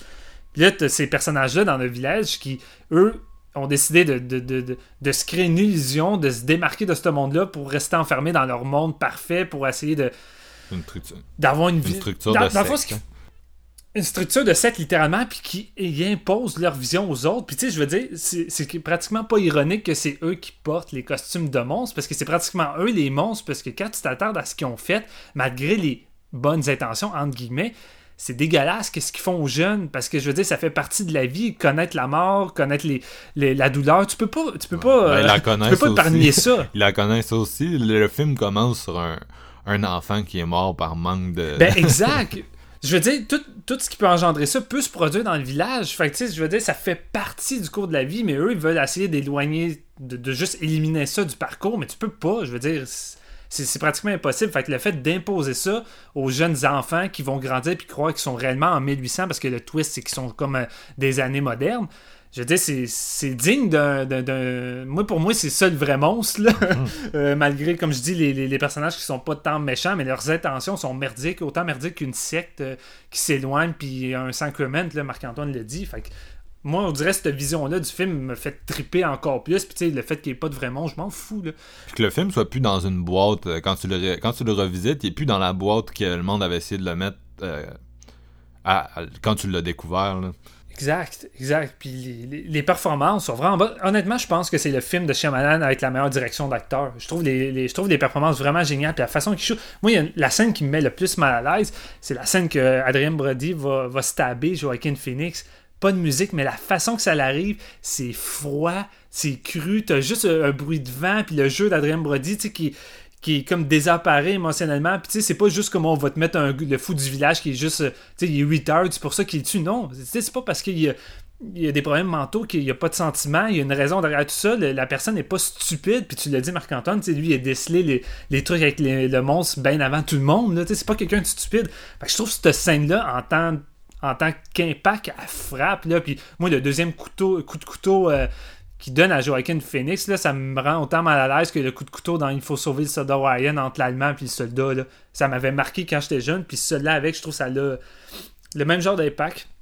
Euh, moi, mon, plus gros reproche, puis je trouve ça, ça nuit un peu. Tu, J'ai rien contre les twists, les twists, mais je trouve que celui-là, il y aurait eu matière à mettre quelques petits détails parce que niveau incohérence, ça vient titiller. C'est très gros, puis euh, il y a des scènes que j'arrivais pas trop à rendu là, j'arrivais plus trop à justifier la, la, séquence où que euh, Adrien Brody se sauve puis prend un costume pour aller poursuivre la fille dans, dans le bois, alors que logiquement, il sait même pas qui est là, puis pourquoi il fait ça.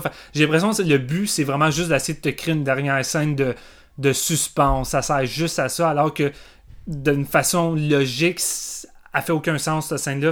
Je trouve qu'il y a des moments de même vers le dernier acte qui est venu un peu me m'enlever parce que crime euh, avoir une fin un peu plus euh, cohérente puis peaufinée là euh, ah. on serait pas loin d'avoir le meilleur film de Shyamalan à mes yeux je trouve personnellement pas d'accord avec toi en plus what? Non mais dans le sens que le, personnage qui s'échappe et qui la retrouve elle moi je pense que c'est logique. Si, ne serait-ce que s'il a entendu qu'elle s'en allait en ville puis qu'elle prenait le passage lui il a clairement déjà été dans le bois il connaît ça. Fait qu'il sait un peu et où il est capable de la retrouver. Ben, pourquoi tu pourquoi se vêtir du, du, costume de monstre? Pourquoi aller faire ça? J'arrive pas à faire trop peur comprendre. parce qu'il est au courant de la, de la gimmick autour. Fait que je pense que juste de se sentir comme s'il faisait partie des elders puis d'aider à, garder le, la communauté dans l'ombre je pense que c'est une bonne ouais, ou peut-être ou peut-être tout simplement tu sais lui il tripe dessus puis il aime ça euh, il aime ça il déconner avec elle. Peut-être qu'il déconnait tout simplement. Genre rien, rien de plus que ça. c'est filmé comme une, scène de tension, mais lui, il voulait juste genre y, faire une frousse ben... puis genre rire après. C'est parce que contrairement à la scène avec les verres d'eau, je trouve que celui-là, il y a beaucoup trop de peut-être sur les, les twists. Là. au point que j'ai l'impression que c'est plus une erreur scénaristique. Ah, je sais pas, moi c'est ça que j'aime de, de, ces films, c'est les peut-être. Puis d'ailleurs, la fin te laisse sur le plus gros peut-être parce que euh, Bryce a fait toute cette, cette espèce de périple-là, puis on finit à un endroit où on sait pas qu'est-ce qui va advenir de cette communauté-là. On sait que les, les, les, Elders ont choisi de continuer, mais on sait pas, elle, si elle va embarquer là-dedans? Est-ce qu'elle va euh, aider à, protéger le secret? Est-ce qu'elle continue à y croire à cause de ce qui est arrivé avec euh, Brody? Ben, protéger le secret, mais quel secret? Elle est pas vraiment au courant qu'elle est dans un temps moderne. Oui, mais le secret, pour pas qu'il sorte du village, tu sais. Ah, tu veux dire les créatures? Ah, ouais, ouais, c'est sûr qu'il est rendu là, mais. Ben, tu sais, elle, son amour pour Joaquin l'a amené à faire ça. Fait que je pense que de garder la communauté telle qu'elle puis pas en divulguer secret va juste aider leur relation euh, à ce temps que le personnage d'Adrian Brody est. Puis c'est ça qui est. Moi, j'ai, moi, Excuse, moi je veux juste ajouter que c'est ça qui est intéressant, c'est d'opposer ce personnage-là qui est vraiment pur, puis que. En gros, là, est à une espèce de croisée des chemins, tu sais, elle peut pas. Euh, faut qu'elle soit, soit il faut qu'elle entretienne cette illusion-là ou qu'elle la détruise, mais tu sais, à un moment donné, elle, devient aussi impliquée que les, que les autres. Elle a un choix. Ouais, c'est ça, elle a le choix de soit juste. C'est comme le personnage euh, qui, veut rester dans, dans Matrice, là, dans le premier film, là, qui veut retourner dedans, puis. Euh, Quelle pilule tu Ouais. prends? Moi, j'ai le feeling qu'elle va. En tout cas, c'est mon interprétation, mais moi, j'ai le feeling qu'elle va juste comme dévoiler ou juste pas rester là parce que tu sais la séquence où son père y avoue tout ça tu sais elle dit que ce qu'elle éprouve pour eux c'est de la tristesse tu sais sachant très bien que c'est pas c'est pas une bonne solution tu sais vous venez de voir les- le terrible événement qui vient d'arriver on n'est pas à l'abri du meurtre ou des homicides ces choses là ça peut arriver autant dans un petit endroit confiné Ouais. que dans les grandes villes là. Non, c'est clair. Moi, j'aime encore aussi le. C'est ça ce que j'aime, je l'avais dit tout à l'heure, mais ce que j'aime de la scène avec Noah, justement, puis un, moi, je, comme je t'ai dit, j'y crois parce que je pense qu'il est capable de la retrouver dans le bois. Mais ce que j'aime de cette scène-là, c'est le fait qu'on s'est fait donner l'information que les créatures n'existaient pas, mais qu'il est encore capable de nous foutre la chienne avec ça. Ouais. Mais encore là, c'est une question de mise en scène puis de doute parce que juste avant que lui débarque avec le costume, l'inquiétude de la forêt qui a pris la peine d'installer pendant quoi 10 minutes là. Ouais. puis euh, ça marche. Puis tu sais t'as même un des personnages qui accompagne la fille qui euh, lorsqu'il mouille tu voit les les, les, les, les glaçons après les arbres, tout ça, puis est comme j'ai un mauvais feeling avec cette forêt-là, fait qu'il veut s'en aller, fait que tu le ressens. Tu sais, à un moment donné, t'es comme Chris euh, Blair Witch, euh, hello, euh, y a-tu une sorcière qui va débarquer, fait que euh, non, ça- tu sais, la- la- ça fonctionne pareil euh, sur le point de vue suspense, puis euh, mise en scène, mais je trouve juste que dans, la cohérence, c'est venu m'achaler, malheureusement, c'est plus ça. Niveau cohérence, je pense qu'on va voir encore pire. Ça. Ouais, mais ça, ça On arrête continue. pas. Mais hon- honnêtement, je, je peux, je peux juste conseiller aux gens de revisiter de village si vous ne l'avez pas fait depuis le temps parce que c'est vraiment un bon drame historique sur euh, le- le- le- la vision qui est... C'est un bon film de secte, c'est c'est ça. Le- si vous avez trippé de Sacrament, là, c'est je veux dire, c'est un bon signe de secte de, de personnes avec une vision précise qui tentent d'imposer ça à des, aux autres. Puis Ouais. j'ai trouvé ça bien foutu. C'est différent en ça qu'au lieu d'être de prendre la perspective d'un personnage extérieur qui rentre dans le sec ou de la perspective d'une personne qui est comme omnisciente, tu prends plus la perspective de monde qui sont dans le qui sont dans l'état d'esprit, qui sont dans le brainwash, tu sais, puis c'est ça qui est intéressant. Puis c'est vraiment un film à revisiter parce que, comme j'ai dit, euh, surtout en Blu-ray, c'est magnifique. Mais c'est ça, c'est un film qui est meilleur une fois que tu le sors de sa boîte puis que tu décides, regarde, c'est pas un, pas un film d'horreur, c'est pas un truc avec une étiquette facile à mettre. C'est un film de Shyamalan, ça a ses, ses trademarks, mais ça évolue dans son propre registre. Puis si vous êtes capable d'accepter ça, vous allez avoir du fun, j'en suis persuadé. C'est tellement plus solide que ce que je me souvenais. Puis justement, tout à, tout à cause de ce qu'on a parlé, cette- ces doubles sens-là, cette espèce de fable-là que Marc-Antoine, tu parlais avec les différents rôles. Une fois que tu fais. Tu mets tout ça ensemble, ça, ça devient autre chose que le, le fameux euh, film d'horreur qui nous était vendu par la, le marketing, comme Steven parlait aussi. Là, ça, ça change ma- la dimension du film, puis ça l'amène vraiment plus haut que ce que c'est supposé. Mais tu sais, c'est-tu, la malédiction du premier film qui, exemple, est un film d'horreur, qui est un estique de méga hit, puis qu'on te fout l'étiquette que, gars, t'as pas le choix d'offrir que de l'horreur, tu sais, genre Wes Craven style, là. Tu sais, je suis pas sûr que Ouais. le but premier de Shyamalan avec The Village, c'était de faire un film d'horreur, là. Je veux dire, c'est, c'est voyant, là. Ah, c'est clair que ce gars-là, il est un peu condamné à ça. Tu sais, c'est encore ça aujourd'hui. Il a réussi à, à re- ressusciter sa carrière en retournant dans son brand. euh, je fais des, des trailers avec des twists. C'est trois films avec Blumhouse, c'est- c'est ça beaucoup. Là. Euh, Mm. Quand il a essayé d'en sortir, c'est là que c'est ce bout-là dans sa carrière que ça a le moins marché. Fait que oui, je pense qu'il est un peu victime d'une d'une étiquette, mais en même temps, il est capable de bien évoluer là-dedans puis de faire des trucs intéressants là-dedans. Fait que c'est pas le plus mal foutu non plus. euh. Oh non, ça, c'est sûr. Il y a des bonnes idées côté scénario aussi. Je veux dire, ça, il réussit. C'est, pas tout le temps habile de la façon qu'il les transmet, mais sa base de ses scénarios, c'est tout le temps de quoi. Il y a tout le temps de quoi d'intéressant puis de nouveau, si on veut. Il fait jamais du réchauffé, puis ça, c'est quand même. Mais en même temps, c'est que ça a pris du temps avant qu'ils reviennent euh, de visite. C'est pas un retour aux sources pour rien. Il, il arrive de manière un peu subtile, cachée, après tout ce qui est arrivé, parce que tu le vois que c'est. Shyamalan, ça l'a marqué en salle, là, tout ce qui est arrivé, puis tout le backlash qu'il y avait sur le, sur le net. euh, tu sais, souvent, le monde oublie que ça peut affecter quelqu'un, là, de... c'est un humain pareil. C'est un humain pareil, tu sais, de rabaisser puis euh, tout le temps abattre. Là, je veux dire, le gars, à un moment donné, il a juste voulu comme disparaître un moment, Chris, puis c'est ça qui est arrivé. Là. Puis c'est c'est pas pour rien, d'après moi, qu'il a accepté deux groupes euh, blockbusters euh, qui s'éloignent de son style pour la simple raison qu'il avait envie de se fondre dans la masse puis disparaître. Là. Sauf que ses choix sont avérés plus ou moins douteux parce Ouais, que ben, ça l'a amené encore plus bas. Ouais, non, c'est sûr. C'est sûr. Ben, c'est sûr que le monde a juste vu une autre occasion de te bâcher encore plus. Là. Mais tu sais, rendu là, c'est pas la faute à Shyamalan. Là. Des films sont pas bons, Chris. Ouais, Même un, même un blockbuster comme euh, After Earth, euh, on parle d'un film avec un méga budget et tout, mais ça c'est un peu dans le style de ce qu'il faisait avant, c'est-à-dire que t'as comme quatre personnages. Ouais, ouais.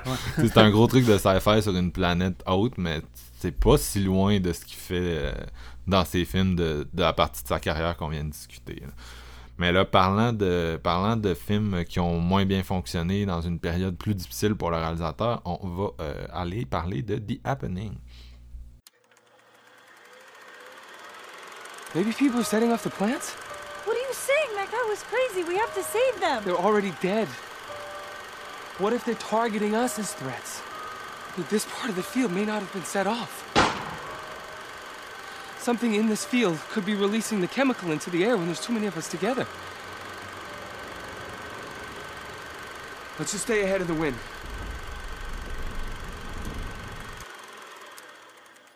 Donc, euh, euh, après The Village, deux ans après The Village, euh, Shyamalan a fait en 2006 euh, Lady in the Water. On en a parlé tout à l'heure. Il ramène euh, Bryce Dallas Howard, qui, qui, qui- cette excellente actrice, qui d'ailleurs est la, probablement la meilleure chose que Ron Howard nous a donné. C'est, que c'est, c'est sa fille, pour ceux qui ne savaient pas. Euh, et Non, il a donné solo. Solo! Je savais que Jeff allait dire ça. en, en 2008, donc, euh, revient un, un peu plus en forme, entre guillemets, avec euh, The Happening, un film qui a très bien fonctionné au box-office, contrairement à, à Lady. Euh, donc, euh, c'est ça, sorti à l'été 2008, vendredi 13, si je me souviens bien. Moi, j'étais au cinéma ce jour-là pour le voir, Ouais, j'ai été aussi. avec euh, Marky Mark, euh, Wahlberg, encore une fois, le petit chouchou de séance de minuit. Zoé Deschanel aussi, euh, John Legui- Le- Leguizamo, je sais pas. Leguizamo? Je sais trop pas comment dire ça, je, je m'excuse, John. Euh, et la, la, la, la, la- c'était quoi le nom de la petite fille? Je pense que c'est Ashlyn Sanchez, l'actrice qui la joue. Ouais. Donc, euh, on est à New York City, on est à Central Park. Ça commence sur des suicides de masse inexpliqués qui se passent dans cette ville-là. On, on coupe à Philadelphie. Euh, Marky Mark joue un professeur de sciences. C'est pas exactement son casting le plus crédible, mais moi j'ai pas trop de problème avec ça non plus, là, honnêtement. Ça, ça fonctionne mieux que dans Transformers cette fois. C'est ça.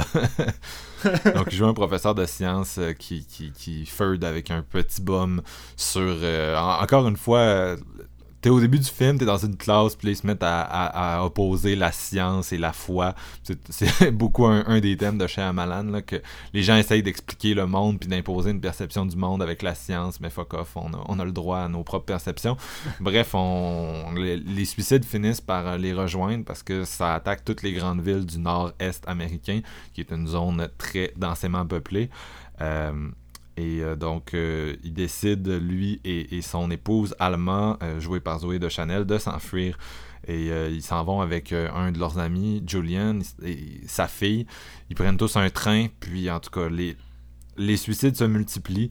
Et ce qu'on finit par découvrir, les gens le, savent pas mal tout, là, puis de toute façon, on avait dit qu'on spoilait, c'est que ces suicides-là sont causés par les plantes qui ont eu une espèce de réaction en chaîne toxique dans le but de réagir, en défendre. fait. C'est ça, de se défendre à, à l'espèce de génocide écologique qui est produit par les humains. Donc, on crée une toxine pour tuer les humains. Euh, donc tout le monde se met à se suicider et euh, il y a une espèce de méthode de fonctionnement là que elles attaquent les gros groupes mais elles continuent leur attaque donc les, les- les groupes de plus en plus petits sont, sont ciblés et euh, Hey. moi, j'appellerais ce film-là Mothers 2 de Revenge. ok, non, c'était tout ça. malade. Puis c'est ça, donc euh, nos personnages sont de plus en plus euh, à risque, même en petits groupes.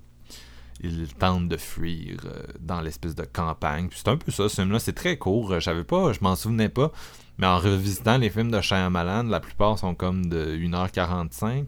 Glace, je pense que quasiment Ouais. sont plus longs. Puis en tout cas, t'arrives à The Happening qui est comme 1h25, je pense, là, même si t'enlèves les, les génériques et tout, t'es peut-être même Ouais, à vraiment pas 1h22.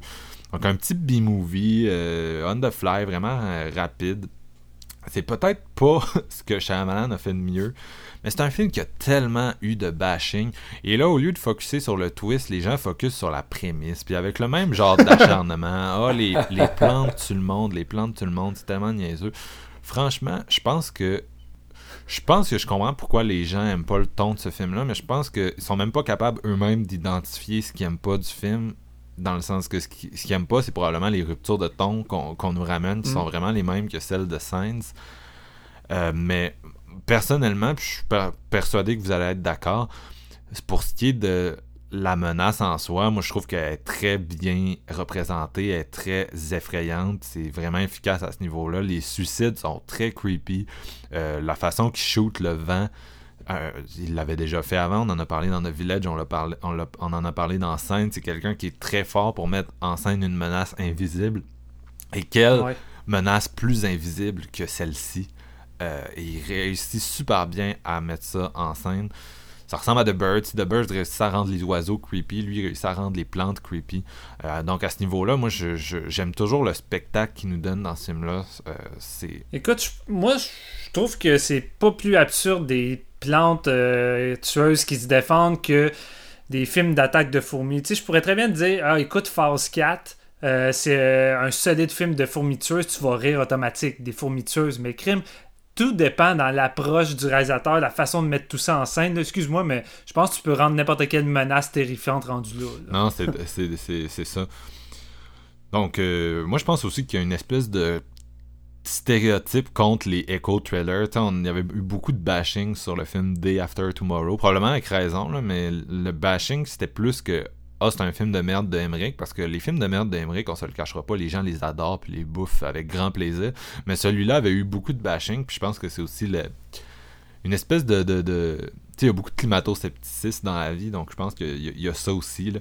Et c'est un peu ça avec The Happening. Le fait que les plantes tuent les gens, euh, c'est une espèce de prémisse qui rejoint la, la peur un peu du, du réchauffement. Puis pourtant, en plus, Shyamalan, l'histoire qu'il raconte, c'est pas tant lié à ça. C'est pas euh, très écologique comme truc. Ça te fait pas tant la morale. Non, c'est ça. À la fin, il y a une espèce de monsieur qui fait la morale à- dans une, à la télé. C'est pas mal, pas mal là que ça y va. Euh, donc, c'est ça. Je trouve quand même que le- bashing est- a pas lieu d'être parce que euh, il y, a, quand même dans ce film-là, The quand tu le compares à The Visit, quand tu le compares à Scène, c'est celui où il réussit le moins bien son espèce de, son numéro d'équilibriste entre, je le disais tout à l'heure, l'humour puis le- l'horreur ou les trucs plus sérieux. Et ça, je pense c'est en partie lié à, à la performance de Marky, qui réussit juste pas à bien livrer. Tu sais, il y y, a des- scènes que ça, ça repose vraiment sur la performance, puis là, c'est comme. ah, tu sais, la scène où il parle à une plante, elle, est drôle sur papier, mais je comme j'y crois semi quand il la donne.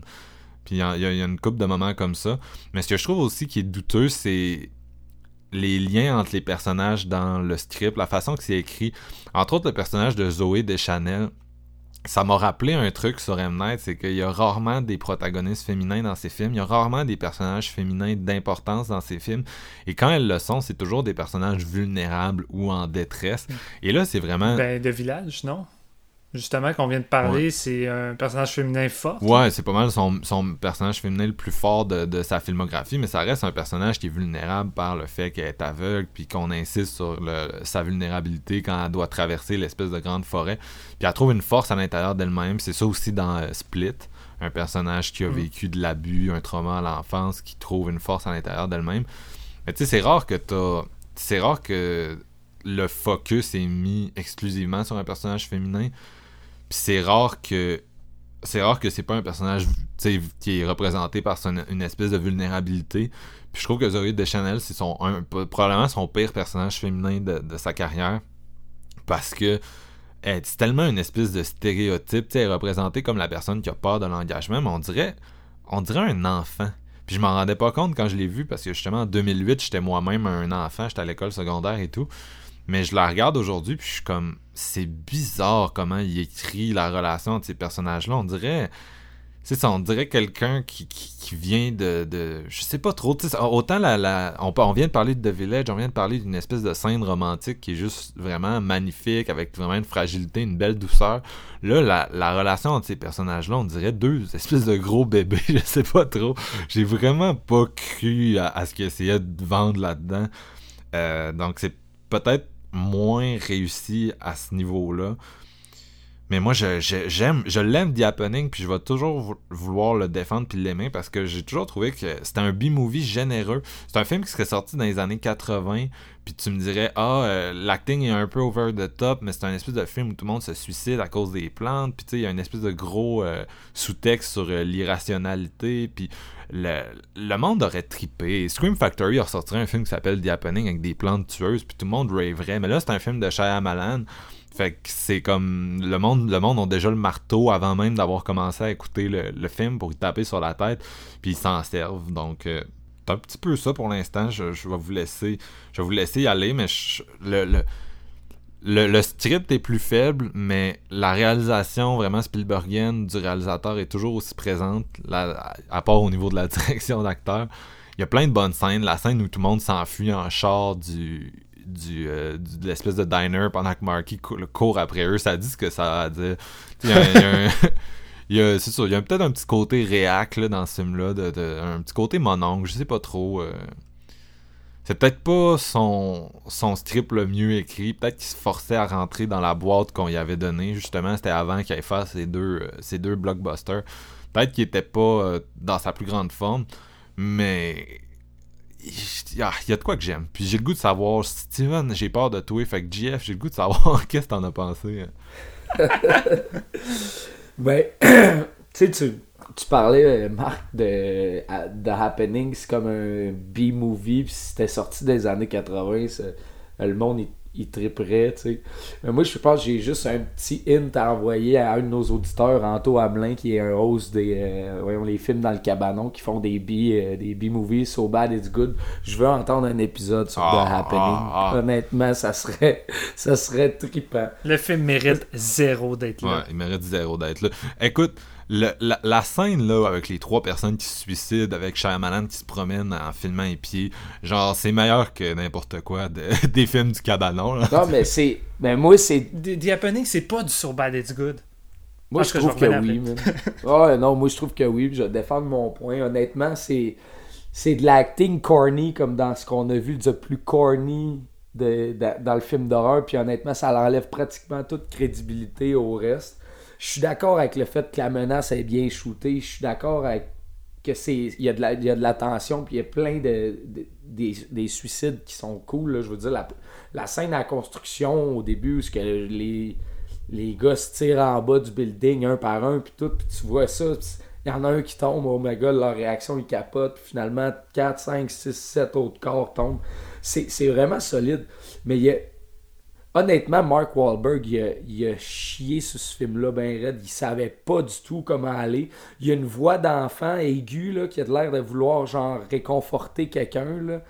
Tout le long de la durée du film, il parle avec le même de, ton. C'est minable comment il joue ça. Honnêtement, je- moi j'aime le The Happening pour cette, euh, performance-là parce que honnêtement, je trouve que c'est ça en devient risible à quel point c'est. Il, est- Il est quand même le meilleur que dans principal- 22. Ouais, mais tu sais, là, tu compares vraiment un j'ai, genre, réécouterai jamais à The Happening que j'ai le Blu-ray puis que je pourrais me taper une fois par année en ayant du fun. De là, le So Bad It's Good. Tu sais, il y a, y a une scène gore dans le zoo qui est vraiment bien faite aussi. Il joue avec plusieurs éléments, dans le fond, Shyamalan, pour amener le, la peur du, euh, du suicide, mais quand t'as aucune idée, avant qu'ils comprennent que c'est les plantes, puis bon, t'as aucune idée quand est-ce que ça peut arriver, puis tout le monde est sur le qui-vive, puis ils sont comme, ben, je sais pas quand est-ce que ça peut nous arriver, à qui ça va arriver, qu'est-ce que ça va causer, puis hein, mettons la scène euh, du Jeep dans l'arbre, honnêtement, ça, je, trouve ça vraiment solide, c'est- c'est tout plein de petites scènes le fun dans un dans un script qui donne qui rend qui est pas que les- le, le cast rend pas justice à cette histoire là puis que ça la fait rendre un peu grand guignolet stupide si on veut parce qu'honnêtement Wahlberg là-dedans je, je vais pas arrêter de le dire là, il joue tellement mal là, mais pas un mal de genre je sais pas trop puis c'est Shyamalan qui m'a mal dirigé Zoé. Deschanel est super pense- mal dirigée aussi, par exemple. Ouais, mais c'est- le couple qui lead le film. T'imagines que ça donne au final? Puis c'est ce que t'as amené, c'est vrai que c'est. Ils ont l'air de deux d'un couple qui s'ostine avec un, tu sais, un- des bébés qui sont comme, ils s'entendent pas, puis ils ont une relation vraiment étrange. à, à 15 ans, c'est- pas pareil parce que mes amis de 15 ans, quand ils se chicanaient en couple, ils avaient l'air de ça. tu sais. Avertissement, la qualité sonore de l'épisode va baisser un petit peu ici parce qu'on a eu un problème technique avec le programme d'enregistrement, fait que j'ai dû utiliser un backup. Fait que euh, c'est un petit peu dommage, mais au moins on a le restant de l'épisode, fait que euh, malgré tout, bonne écoute. Ben, c'est exactement ça. Mais là, quand tu as 28, 30 ans, puis tu le redécouvres, honnêtement, c'est c'est ordinaire. Moi, je trouve que la base de ce film-là, le concept, c'est vraiment bon, c'est une bonne idée. Ça l'a juste été mis à terre par son, son cast. Puis c'est un petit peu la. Tu sais, il jongle entre l'humour puis le, le- le- sérieux, mais quand tu vas dans l'humour, ça marche pas. Fait que c'est très inégal. Les ruptures de ton, je suis pas. euh, je, les aime pas. tu sais. C'est quelque chose qui m'a beaucoup dérangé. Puis en même temps, il y a tellement des, des, des dialogues là, que ça, ça veut rien dire. Là, tu sais. Ils sont là dans le champ, puis ils courent, puis ah, on va se suicider d'un- d'un- d'une seconde à l'autre. Puis là, genre, t'as Mark Wahlberg qui est comme I need a second. Stop! I need a second. Faut qu'il réfléchisse quand, genre, tout le monde est sur le bord de, de la panique, puis de. Des de niaiseries genre, euh, voyons, il y, a, un moment donné, il dit Alright, let's do our job. Mais avec l'espèce de ton là, qui, qui donne pas des ordres, tu y crois pas. Tu veux pas que Mark Wahlberg ce soit ton leader dans ce film-là. Voyons donc, tu l'écoutes parler puis t'es comme tu vas te flatter mon chum, ça va bien aller. Écoute, les plantes sont pas si méchantes que ça. tu sais. Voyons donc. Euh, en tout cas, mais j'aime j'aime The Happening, c'est ça le pire dans tout ça. C'est pour résumer mon opinion, c'est que le fait. Moi, c'est une joke ce film-là. Je l'écoute justement pour voir Marky, Marky Mark se planter puis rire un peu de cette performance-là. Dans un film que si tu remplaçais. Tu sais, tantôt quand tu as dit si tu mets Mel Gibson à sa place, là, tu as un autre film, honnêtement, ça serait vraiment solide. Mais bon, c'est pas ça qu'on a eu. Je vais, je vais arrêter de bâcher Mark. Là. Il va. il- D'après ses oreilles. C'est vrai que la scène où il crie Let me think, let me think, tu sais, sur papier, ça devait être pas pire, mais avec la façon qu'il la joue. euh, Rien de ça qui, qui est solide. Là, en tout cas. Steven, toi. Chris, Marc, je pense que je vais défendre plus que toi d'y Happening. Hein? Malade. Fais-le. Ok. Je veux que tu le fasses. Ok, je vais le faire. Je- première chose que je veux dire, euh, nous autres, on est des fans de Letterboxd. On est tous là-dessus. euh, on s'amuse à écrire des fois des petits trucs. En tout cas, c'est un peu notre, euh, notre IMDB, mais du, du bon calibre, si on veut. Euh, Ouais. Le film, il est coté généralement 1.9 sur 5 de moyenne, ce qui est calissement bas.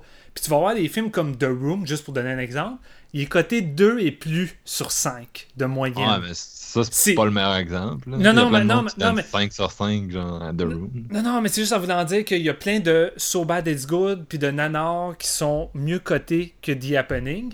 Mais tu sais, Je pense les- pas que c'est je pense pas que c'est vu comme un nan- tu sais je pense pas que c'est perçu globalement comme un nanar. Il y a énormément de monde qui ont vu ça comme un Shyamalan puis qui l'ont juste détesté. Ouais, non, je sais, t'sais, mais il y a beaucoup de Une moyenne de l'ont- 1.9 sur 5, c'est pas loin de la note de passage, si on veut. C'est comme, mettons, un 2 sur 5, moi, ça- je vais payer 5$ pour le louer. tu sais. 1.9 sur Letterboxd, c'est genre 0 pour Jean-François là, C'est qu'il y a bien du monde qui va en parler en bien, qui va en parler en étant du So Bad It's Good, comme tu vas avoir du monde parler en bien de Room puis les autres films qui sont des So Bad It's Good. Là, t'sais. fait que a l'étiquette d'être du So Bad It's Good parce que c'est involontairement mauvais sur tous les aspects pour ces personnes-là, mais je suis pas d'accord. Moi, personnellement, Shyamalan, c'est crissement qu'est-ce qu'il est en train de faire là. Est-ce que c'est parfaitement maîtrisé? Non. Et je pense son plus gros point, faible, c'est euh, Mark Wahlberg qui réussit pas à jouer ce que Shyamalan tente d'aller chercher. Fait que c'est un très mauvais choix de casting. En même temps, non, parce que Chris, c'est tellement drôle. là. Les réactions de Monkey Mark là-dedans, ça vaut de l'or. C'est incroyable. c'est quoi, mais ce film-là, c'est le film le plus fun de la filmographie de Shyamalan, comme De Visite est pour moi, je pense, son deuxième film le plus fun, parce que je trouve que les deux ont le même principe, sauf que De Visite va plus chercher un cinéma qui semble sortir, un, un genre de cinéma d'horreur qui semble sortir des années 80, surtout avec son twist, tandis que The Happening, j'ai comme eu le flash en écoutant. Moi, j'ai été voir ça au cinéma. Comme la plupart des gens, j'ai détesté parce que j'étais comme, what the fuck, la rupture de ton.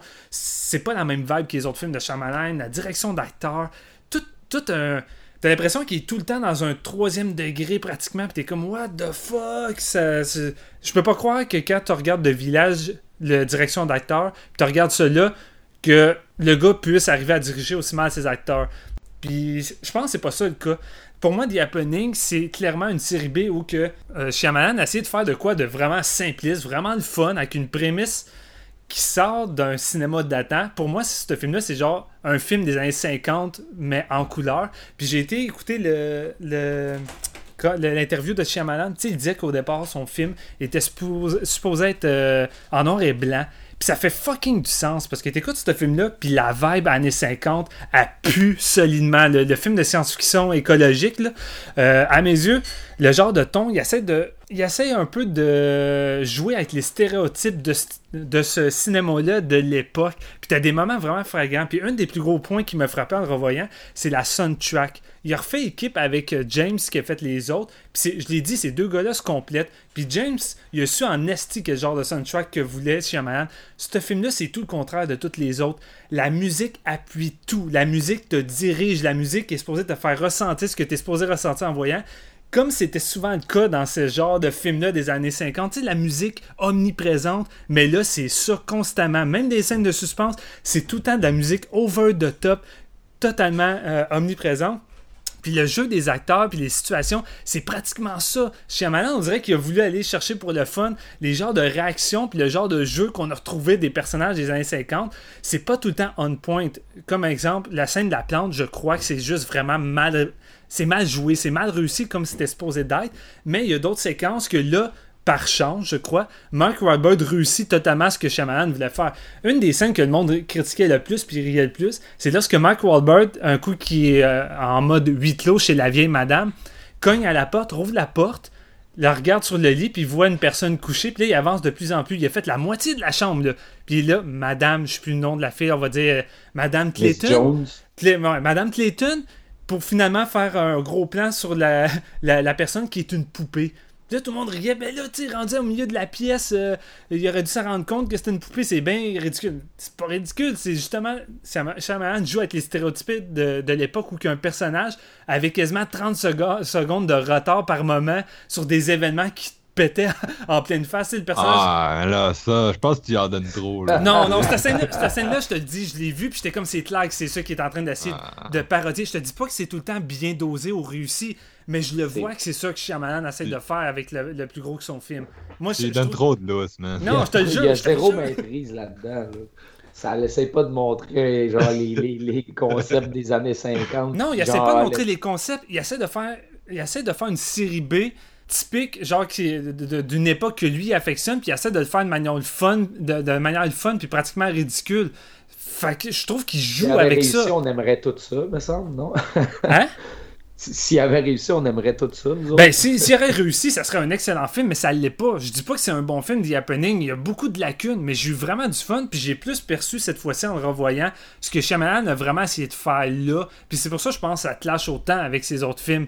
Puis tu sais, j'ai- j'ai mentionné la musique, puis ces séquences-là, mais il y a plein de situations que si vous portez attention, euh, il y a beaucoup de trucs qu'on retrouve souvent dans ce genre de film-là des années 50. Puis j'ai beaucoup pensé à Robert Wise avec son film. euh, d'extraterrestres écologiques qui vient donner un avertissement aux humains de faire attention par rapport à la Terre. Puis je je tiens mon point que c'est pas mal relié, puis c'est pas pour rien que Mark Wahlberg est en plus un scientifique là-dedans. Euh, mais The Day the Earth Stood Still. Ouais, c'est ça que je voulais dire. Puis sinon, c'est juste que Chris, par moment, c'est juste mal dosé. Puis je pense que les acteurs savaient pas sur quel ton jouer, surtout Mark Wahlberg, puis ça marche pas. Mais euh, je pense que le film reste le fun malgré tout parce que ça passe vite, c'est drôle. Euh, L'aspect apocalyptique est quand même le fun, puis on retrouve pareil la mise en scène hors pair. Puis ça aussi, je pense, ça te lâche un peu avec le style de, film. Là, malgré un, ridicule constant, tu te retrouves avec une mise en scène qui semble sortir d'un de, de, de masterpiece d'un autre gars. Là. La séquence du suicide, du suicide de- euh, avec le gun, euh, que la caméra fait juste suivre l'arme à terre, c'est du bonbon. Tu l'as dit, Jeff, le monde qui se suicide, le genre de un, un plan qui montre plusieurs personnes tomber, c'était écœurant. Tu t'as plein de séquences de même qu'en termes de mise en scène, c'est Shyamalan au top. Mais je pense que ça clash un peu avec, euh, avec le, le- le côté quasiment troisième degré qu'il essaie de retrouver avec ce film-là. Puis c'est ça c'est ça qui arrive. Contrairement à scène, je trouve que le dosage fonctionne moins bien ici.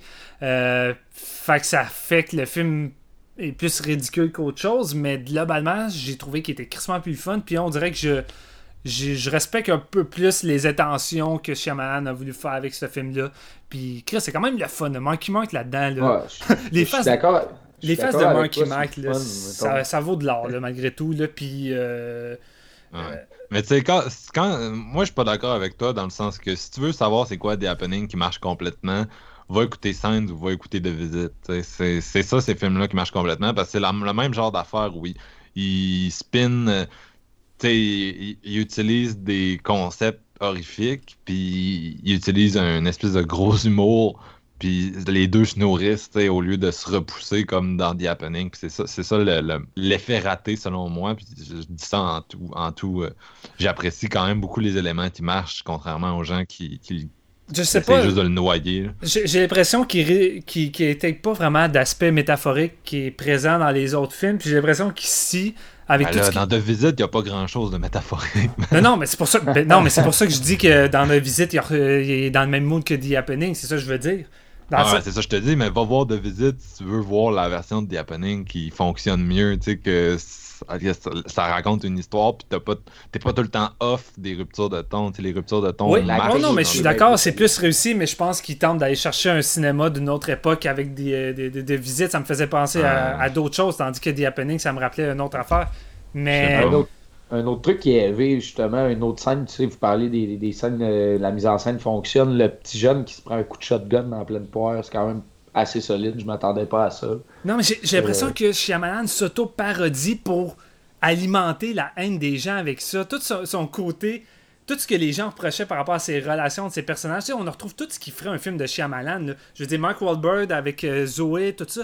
Mais la façon que c'est écrit, la façon que c'est dirigé, c'est... C'est pas bon, tu sais, c'est pas de village, c'est pas de mais village, c'est pas sain, mais j'ai l'impression parce que c'est- oui, c'est Sainz. C'est ça l'affaire, c'est Sainz dans les relations. Parce qu'il y a le même côté off dans la relation de Mel Gibson avec ses enfants dans Sainz. La différence, c'est que ça marche. C'est que Shyamalan, il l'a pull it off. Il a réussi à faire le- la rupture de- les ruptures de ton les plus fuckées, puis à faire un film complet qui fonctionne. Puis je suis persuadé que dans The Happening, il essaie de faire ça. Moi, je pense pas qu'il y a aucun cinéaste à la Terre qui prend 75 millions pour faire une auto-parodie poche. Genre pour se caler lui-même. là. Non, mais je pense pas qu'il fait ça pour se caler. En même temps, Shyamalan tente juste de faire un peu produit de fun, de divertissement, sans prétention, sans quoi que ce soit. Il y a pas de, y a, rien, y a rien vraiment à aller chercher au fond du happening là. Non, vraiment pas. mais un, un hommage au cinéma d'antan aussi.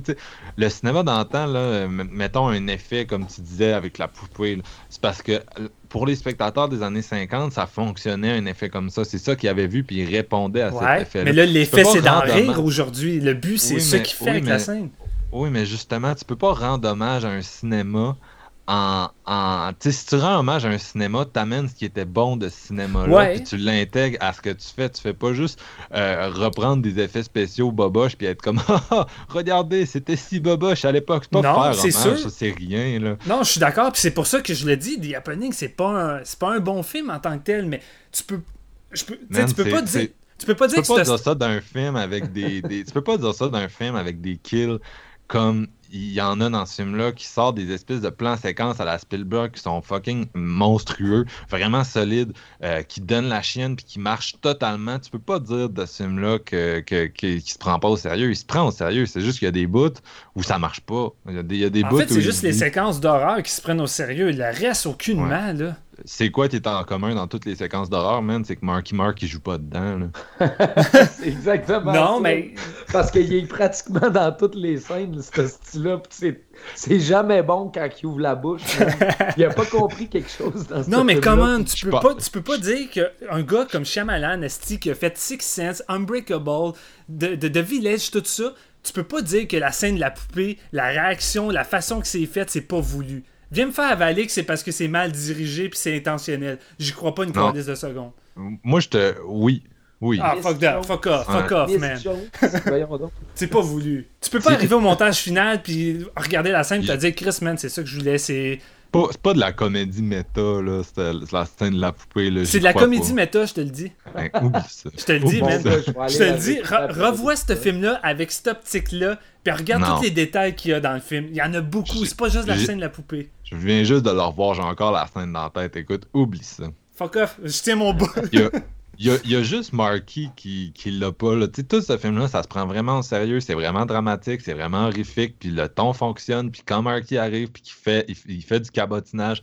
Hey, Ça comment, comment Marc, la- l'aspect dram- dramatique de. Je pensais de... pas avoir à caler aujourd'hui euh, The Happening. Je pensais vraiment que ça allait être un épisode, praise, mais là, je suis obligé de le caler parce que je crois zéro à ce que t'amènes. Hey, comment l'aspect dramatique qui alimente la relation de Mark et de Zoé, c'est parce que Zoé a pas dit à Mark, à, à Marky, qu'elle est allée manger un morceau de gâteau. Ouais, je. Come on! C'est- voulu! C'est que c'est voulu, c'est autoparodique, tout ce shit-là. Tout, tout ce, ce build-up-là sur leur relation qu'en temps normal dans un autre film, ça serait de quoi de profond, philosophique, c'est par rapport à un gâteau. Puis la réponse de Mark par rapport à ça, c'est une réponse de « Ah, je t'ai pas dit que j'étais allé boire un café ou je sais plus trop de quoi. » Il rit de la fille, puis la fille est quasiment comme... euh, en train de, de, de dire thank you de réagir comme ça. Comment, Marc, c'est autoparodique, c'est sûr. Moi je, pense, moi, je pense pas. Je pense que ça vient de- du fait que Shyamalan est un peu misogyne puis qu'il a écrit un personnage féminin de merde. Non, je pense pas. Dans le village, la, la fille c'est- féminin, c'est pas un personnage de merde. Ouais, mais c'est genre le seul personnage féminin qui a écrit de toute sa carrière. C'est pathétique. non, là. dans Split aussi, le personnage féminin est pas merdique. Ok, Steven, tu me cites deux personnages féminins, puis je l'ai dit tout à l'heure, deux personnages féminins qui sont caractérisés par leur vulnérabilité.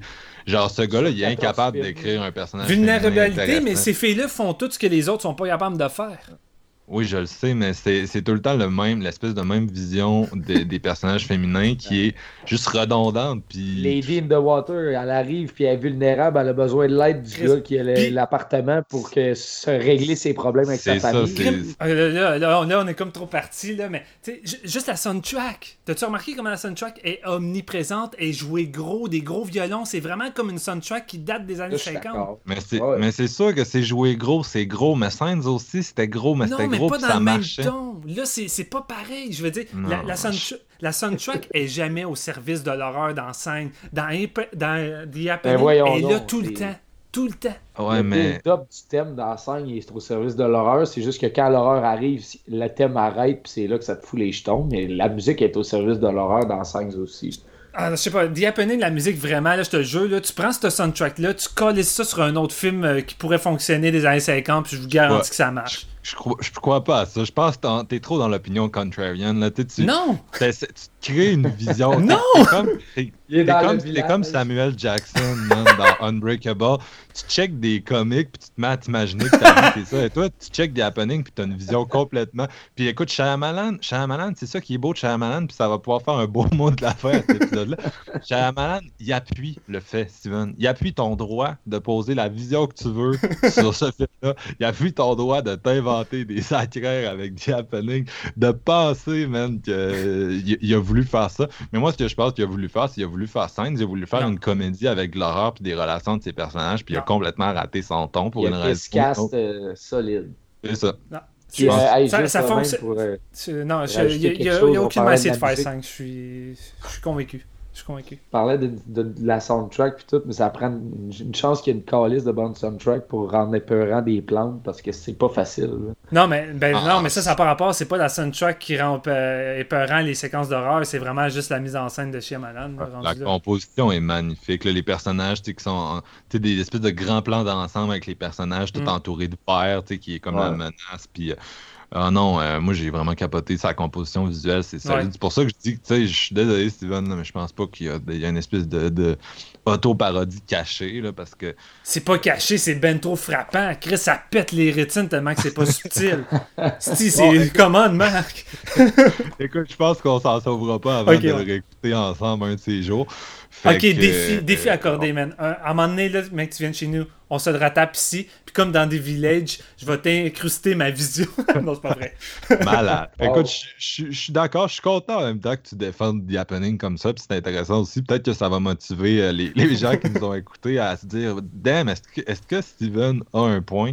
Puis peut-être à retourner, donner sa chance à, à ce film, euh, que je suis d'accord avec toi, euh, puis je suis d'accord avec JF en même temps, finalement. Un, un éternel underdog, mais en même temps, n'est pas non plus un, un masterpiece. Ah non, Mais il est vraiment ça le C'est- final qu'il faut se dire. C'est divertissant, je peux pas nier ça, mais hey, sérieusement, tapez-vous les pour la performance de Mark, puis vous avez le sourire, de- vous avez le sourire aux oreilles. euh, c'est du bonbon. Ben, je pense, je suis sûr qu'avec un autre acteur qui aurait vraiment mieux maîtrisé le type de jeu. serait bien meilleur. ça- non, mais le type de jeu que Shyamalan euh, cherchait, je suis certain que ça aurait été euh, mieux dosé, vraiment mieux. Ah, c'est clair, c'est clair. On en a la preuve dans sa filmographie, justement. Donc, euh, c'est un peu ça. J'espère que euh, cet épisode-là va vous avoir donné un peu l'eau à la bouche, le goût de retourner sortir des vieux Shyamalan que vous aviez rangés dans un coin de votre tête en vous disant Ah, c'est pas bon.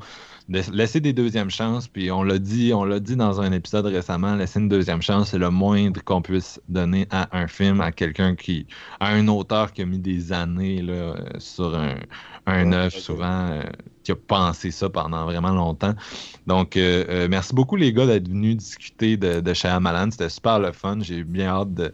Je trouve en tout cas que les discussions ont été vraiment le fun. J'ai hâte de voir ce que ça donne là, une fois que ça va être monté et tout, mais je suis confiant que ça va être un épisode là, plaisant. Ouais, encore euh, un bon épisode de rétro. J'adore faire ça, sérieusement. Ouais, c'est intéressant. Je l'avais dit tout à l'heure, mais c'est un prélude donc à notre épisode sur glace, une discussion qu'on va faire euh, avec euh, une partie sans spoiler, une partie avec spoiler. Donc si vous êtes curieux de savoir ce qu'on a pensé justement du, dernier né de Shyamalan qui est encore au cinéma en ce moment, ben euh, suivez la page de Science de minuit, ça s'en vient bientôt. On va se laisser sur la tune de scène justement de Ace of Base, un bon classique du début des années 90. À bientôt.